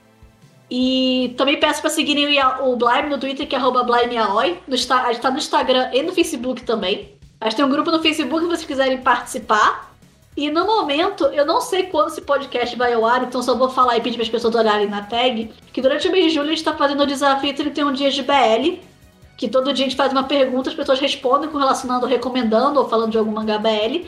E eu não sei quando esse podcast vai ao ar, mas vocês podem ir na hashtag desafio 31 dias de BL para ver as recomendações de todas as pessoas que estão participando. Então, mesmo se o, o, vocês tiverem ouvido já ter acabado o desafio, as recomendações estão lá para vocês verem. Esse cast vai sair se não me engano, se tudo der certo, vai sair no dia 4 de agosto. Hum. Se for assim, então peço para entrarem na tag e ver as recomendações, que aí vai ter muito mais recomendação, muito mais do que aqui, pra vocês terem pele até dizer chega. Nossa, eu tô amando acompanhar a galera falando. Eu, tipo, não tô participando porque eu não consigo sentar e selecionar as obras de forma inteligente. Então, não estão participando, mas eu tô pegando muita indicação, vocês estão arrasando. Te faz todo ano, então se você curtir, dá pra participar ano que vem. Arrasou. Primeiro de tudo, eu repito, eu sou o Guto Nunes. eu falo de anime BL no YouTube, né? Lá no YouTube eu sou o youtube.com barra Guto Nunes. No Twitter eu também tento falar disso. Eu sou arroba Gutonu no Twitter. E no Instagram eu sou arroba Gutonu também. E, tipo, no Instagram eu tô tentando ser mais ativo. Mas, né, o negócio da autoestima, ele. Ele vai, vai, de, vai em conflito com isso, mas tá melhorando. E... Você é maravilhoso, você é maravilhoso, você é maravilhoso. Incrível! Mas se vocês gostam, né, de acompanhar conteúdo de BL, a gente, eu tô sempre lá produzindo conteúdo. Eu sempre dou espaço para BL, falo sobre outros tipos de obra porque eu gosto, eu consumo de tudo. É, felizmente tem uma parceria muito legal com a Apache e com toda a galera do Blime, então às vezes a gente produz umas coisas junto muito legais, tem várias lives nossas juntos salvas lá. E os, os mangás que eu recomendei aqui, todos os três têm vídeo já do, de, de review do mangá lá no canal, então se vocês quiserem. E mais uma vez, agradeço imensamente, né? Eu não vou cansar de falar isso de baba-ovo aqui. porque é, eu já falei pra Modas outras vezes, já falei pra Tati, eu sempre, vocês duas são inspirações para mim, sempre foram quando eu comecei a produzir conteúdo. Quando vocês começaram, como é que eu vou dizer, me enxergar, entre aspas, vamos dizer assim, eu fiquei muito feliz porque eu comecei a me sentir reconhecido. Então, muito obrigado por me darem espaço, né? Porque, tipo, é, dá licença, eu sou o primeiro macho que participa do Outro né? E a gente sabe que, tipo, a gente sabe para que, é, tipo, por quem que o Otaminas é produzido, mas a gente também sabe que tem uma galera que não é mulher que consome vocês, né? Sim. Assim, tem, principalmente é, o pessoal LGBT+, assim. Então, em nome da comunidade, inclusive, né, gay, porque LGBT vocês já deram esse espaço aqui, ele tem esse espaço aqui fixo, né? Mas em nome da comunidade exclusivamente gay, eu também agradeço a, a oportunidade de participar. Ah, eu também. A gente que agradece. Obrigada mesmo, gente, por tudo. E contem com a gente pra tudo também, tá? Sempre, por favor. Você que tá escutando, se ainda não seguiu, vai lá seguir a Paty, vai seguir o Guto. Fala pra gente o que você achou desse episódio, o que você aprendeu, se você é, quiser mandar um e-mail, manda para podcast@otaminas.com.br.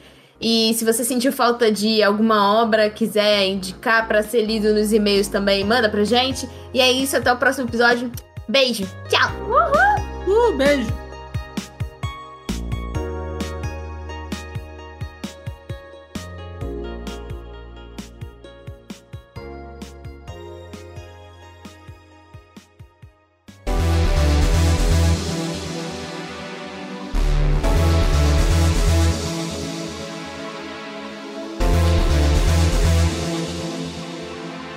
Gente, voltamos aqui para a nossa leitura de e-mails aqui no finalzinho do cast para dar aquele aquela preenchida final no coraçãozinho. Já preencheu assim 99% com o cast, agora a gente vai preencher esse 1% com todo amor e carinho que vocês mandam pra gente aqui nos e-mails. E se você quiser mandar um e-mail pra gente sobre o tema do programa para ser lido, é só enviar para podcast@otaminas.com.br.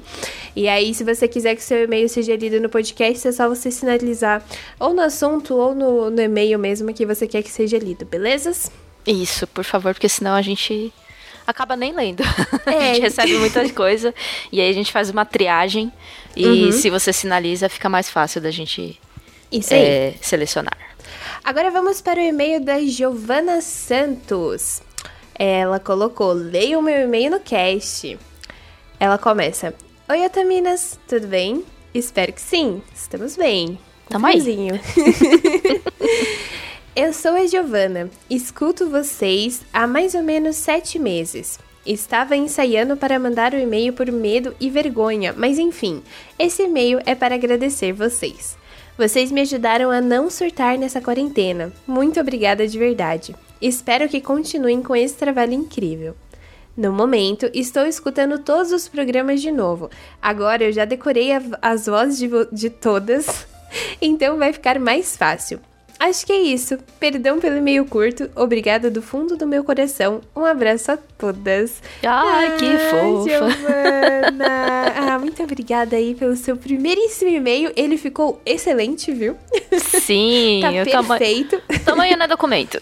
Exatamente. A gente fica muito feliz quando a gente recebe esses feedbacks. Esses, principalmente essa parte de não surtar na quarentena, assim. Putz, eu fico sim. bastante feliz que a gente...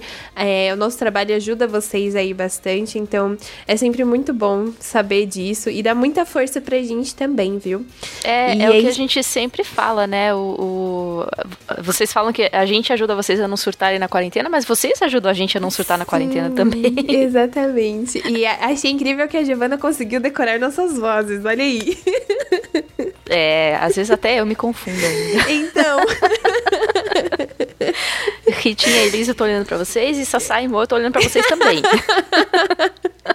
Desculpa.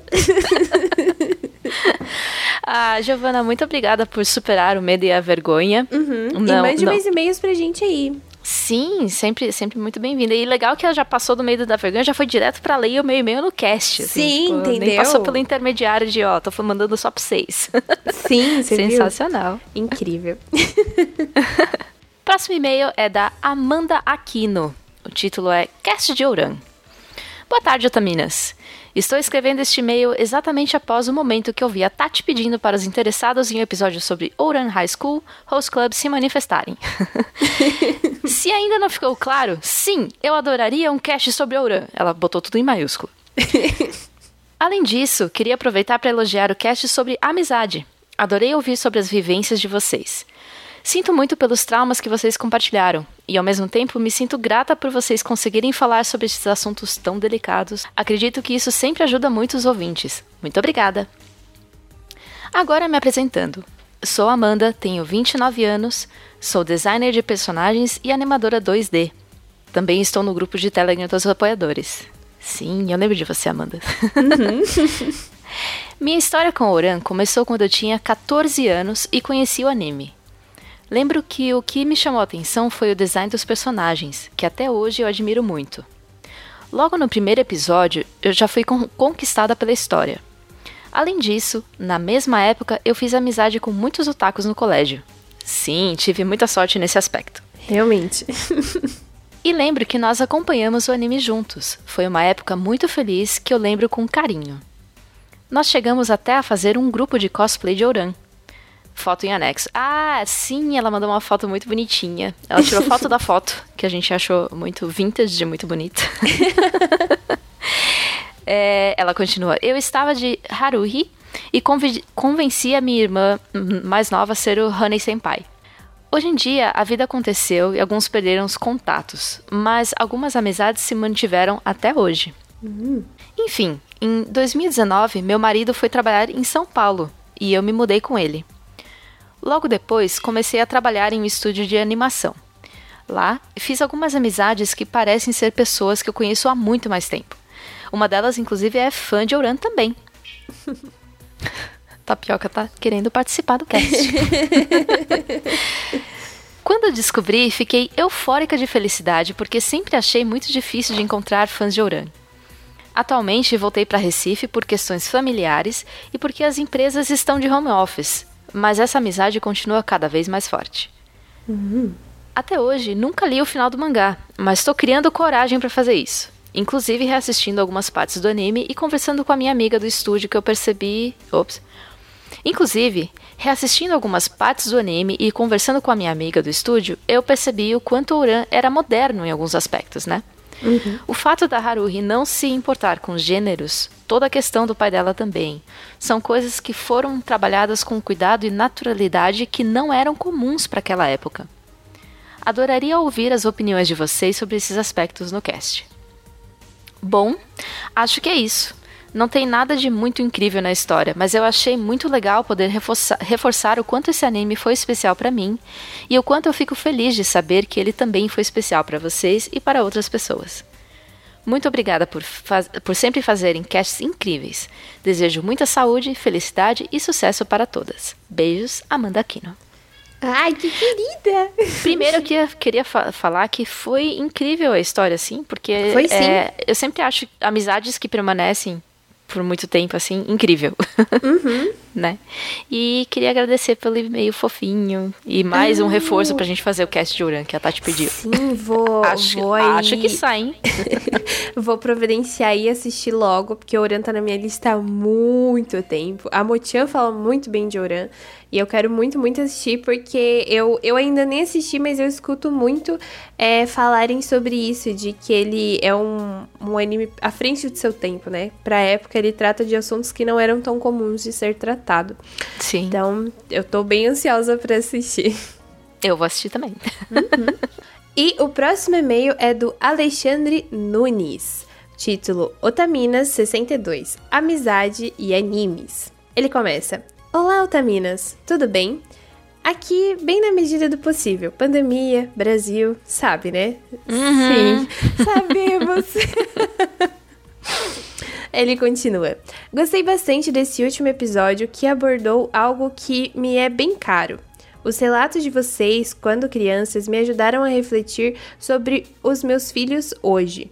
Minha filha, com 8 anos, gosta de socializar muito, bem diferente de mim e minha esposa, e sente a necessidade de ter muitos amigos.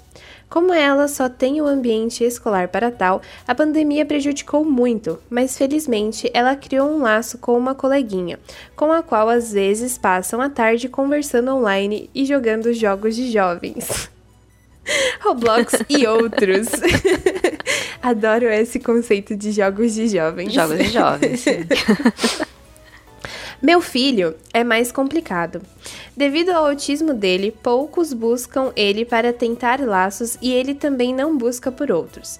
Aqui em São Paulo, já teve casos de fazerem uma festa de aniversário convidando todos da sala, menos ele. E conversando, compartilhando foto e tudo mais no grupo do WhatsApp dos pais, mesmo sabendo que minha esposa também estava nesse grupo. Putz, que Nossa, situação que chata. Uhum. Mas também teve o caso de um que fez questão da presença do meu filho na festa dele, mesmo com ele ficando no canto e não participando das brincadeiras. O menino ficou feliz que ele tinha ido na festa, e isso depois que mudamos daquela escola babaca que nos deu muita dor de cabeça. Olha aí. Que bom que mudaram. Sim. Sonho muito com ele criando uma amizade forte, que o dê suporte no futuro, como visto na ficção, tipo na série Aptical. Mas Atypical. atypical. Mas não tenho, ah, mas não tenho tantas esperanças, infelizmente. Bem, minha esposa não tem amigos, fora família, que tenha um laço forte e que seja presente em sua vida. Eu cheguei a ter um grupo pequeno de amigos que se foi que foi se diluindo principalmente depois que me mudei do Rio de Janeiro e passei a morar longe. Mas ainda tenho alguns poucos os quais posso ligar para desabafar um problema e conversar de forma descontraída. Com a pandemia, isso passou até ser em maior escala, pois o trabalho me deixou bem solitário. Em maior escala, isso. pois o trabalho me deixou bem solitário e quando tinha pouco trabalho ligava para eles para conversar sobre qualquer coisa. O Ragnarok Online também me trouxe uns amigos, com qual tenho contato até hoje. Não é muito regular, mas são pessoas legais com que converso às vezes e, e visito quando dá. O podcast que tive há 10 anos atrás também me fez conhecer mais uns amigos, os quais nunca vi pessoalmente, mas mesmo com o término do podcast, continuamos o contato e estamos sempre conversando principalmente sobre animes e mangás. As histórias de vocês me fizeram relembrar com. Pera aí, que eu acho que eu tô muito longe do computador e não tô enxergando direito. Ai, é difícil. De novo. As histórias de vocês me fizeram relembrar as minhas com carinho e agradeço por isso. Não vou contar com mais detalhes, pois este e-mail já é muito grande, já está muito grande.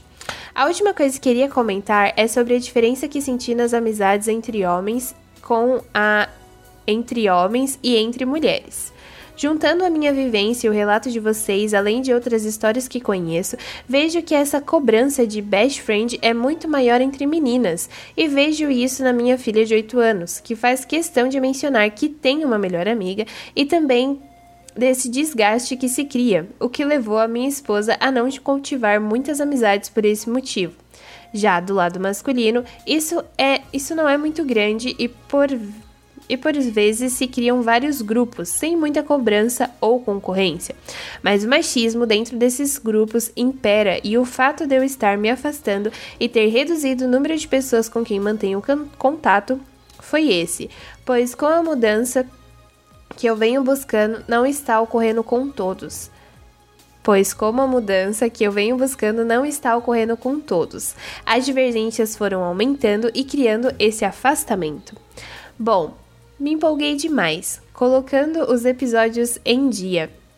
Talvez volte a escrever. Novamente agradeço pelo cast e pelo trabalho de vocês. Grande abraço, Alexandre Nunes. Alexandre sempre muito querido, todas as Sim. contribuições dele são muito enriquecedoras, né? Uhum. É, realmente, o cast de amizade trouxe várias coisas do nosso passado. É, eu achei interessante essa diferença é, entre os seus dois filhos. Uhum. É, essa a questão do, do autismo realmente é algo que interfere bastante, porque, mas principalmente porque o pessoal tem muito preconceito ainda, né? Uh, eu tenho uma uh, uma best friend uhum. que tá, ela tem um filho autista e ela tá descobrindo tudo agora, como que funciona, né? Aprendendo a lidar. E ela tá passando por várias dificuldades em questão de, uhum. de relacionamento, não só dele com outras crianças. Isso daí, na verdade, até ela tem tido uma certa facilidade, porque ela deu sorte de encontrar profissionais muito bons na escola onde o filho dela está, que tem, dão muita assessoria em relação a isso, mas também com os familiares ela tá tendo muito problema de relacionamento porque tem. As pessoas simplesmente não aceitam, né? Então é, tem muito estigma ainda em volta de, de autismo uhum. que a gente precisa passar por cima disso daí, né? É que pois é, as, só... pessoas, as pessoas ainda são muito ignorantes sobre esse assunto, muito, não muito. buscam também é, informações, saber, tipo, as pessoas, ai, como que eu vou explicar pro meu filho? Tipo, gente, assim, acho que a criança entende mais do que o adulto, sabe? Sim. É, é uma situação bem, bem complicada mesmo. Eu, eu sinto muito que você e sua família tenham, tenham passado por isso, mas feliz que agora vocês encontraram aí, né, uma nova escola e nova, novas e pessoas com amigos que, que, fazem questão da presença deles. Sim, sim. eu também torço muito aí, você tem esse desejo, também fica aqui na torcida para ele encontrar aí também uma grande amizade, porque amizades são muito importantes para nossa vida, né? Nossa, com toda certeza. Inclusive, o meu é, círculo e desenvolvimento de amizades, eu me identifiquei muito com, com o que o Alexandre narrou aqui, porque eu também tenho. São poucos, uhum. são bons. E também a grande parte eu fiz online, então. É, eu também. ah, é muito legal. Mas eu assim, também. cara, amigo, aquele que você, né? Tipo, consegue uh, encontrar aquela pessoa que te, tá com você, independente do, do que seja, e, e, consegue te dar os tapas na cara que você merece e também o colo que você precisa. Uhum. É, são raros, mas quando você acha, cara, é, é, bom demais. É, é muito gostoso. Eu tô com saudade dos meus. Ah. Eu vou chorar. Vamos todo mundo virar jacarezinho pra se abraçar louco. Bora. então é isso. Esses foram é. os e-mails de hoje. A gente sempre adora receber os seus e-mails. Então, por uhum. favor, escrevam pra gente podcast.otaminas.com.br uhum. e a gente se vê daqui a 15 dias. Muito obrigada por mais essa semana. Um beijo bem gostoso no coração de vocês. Até! Até!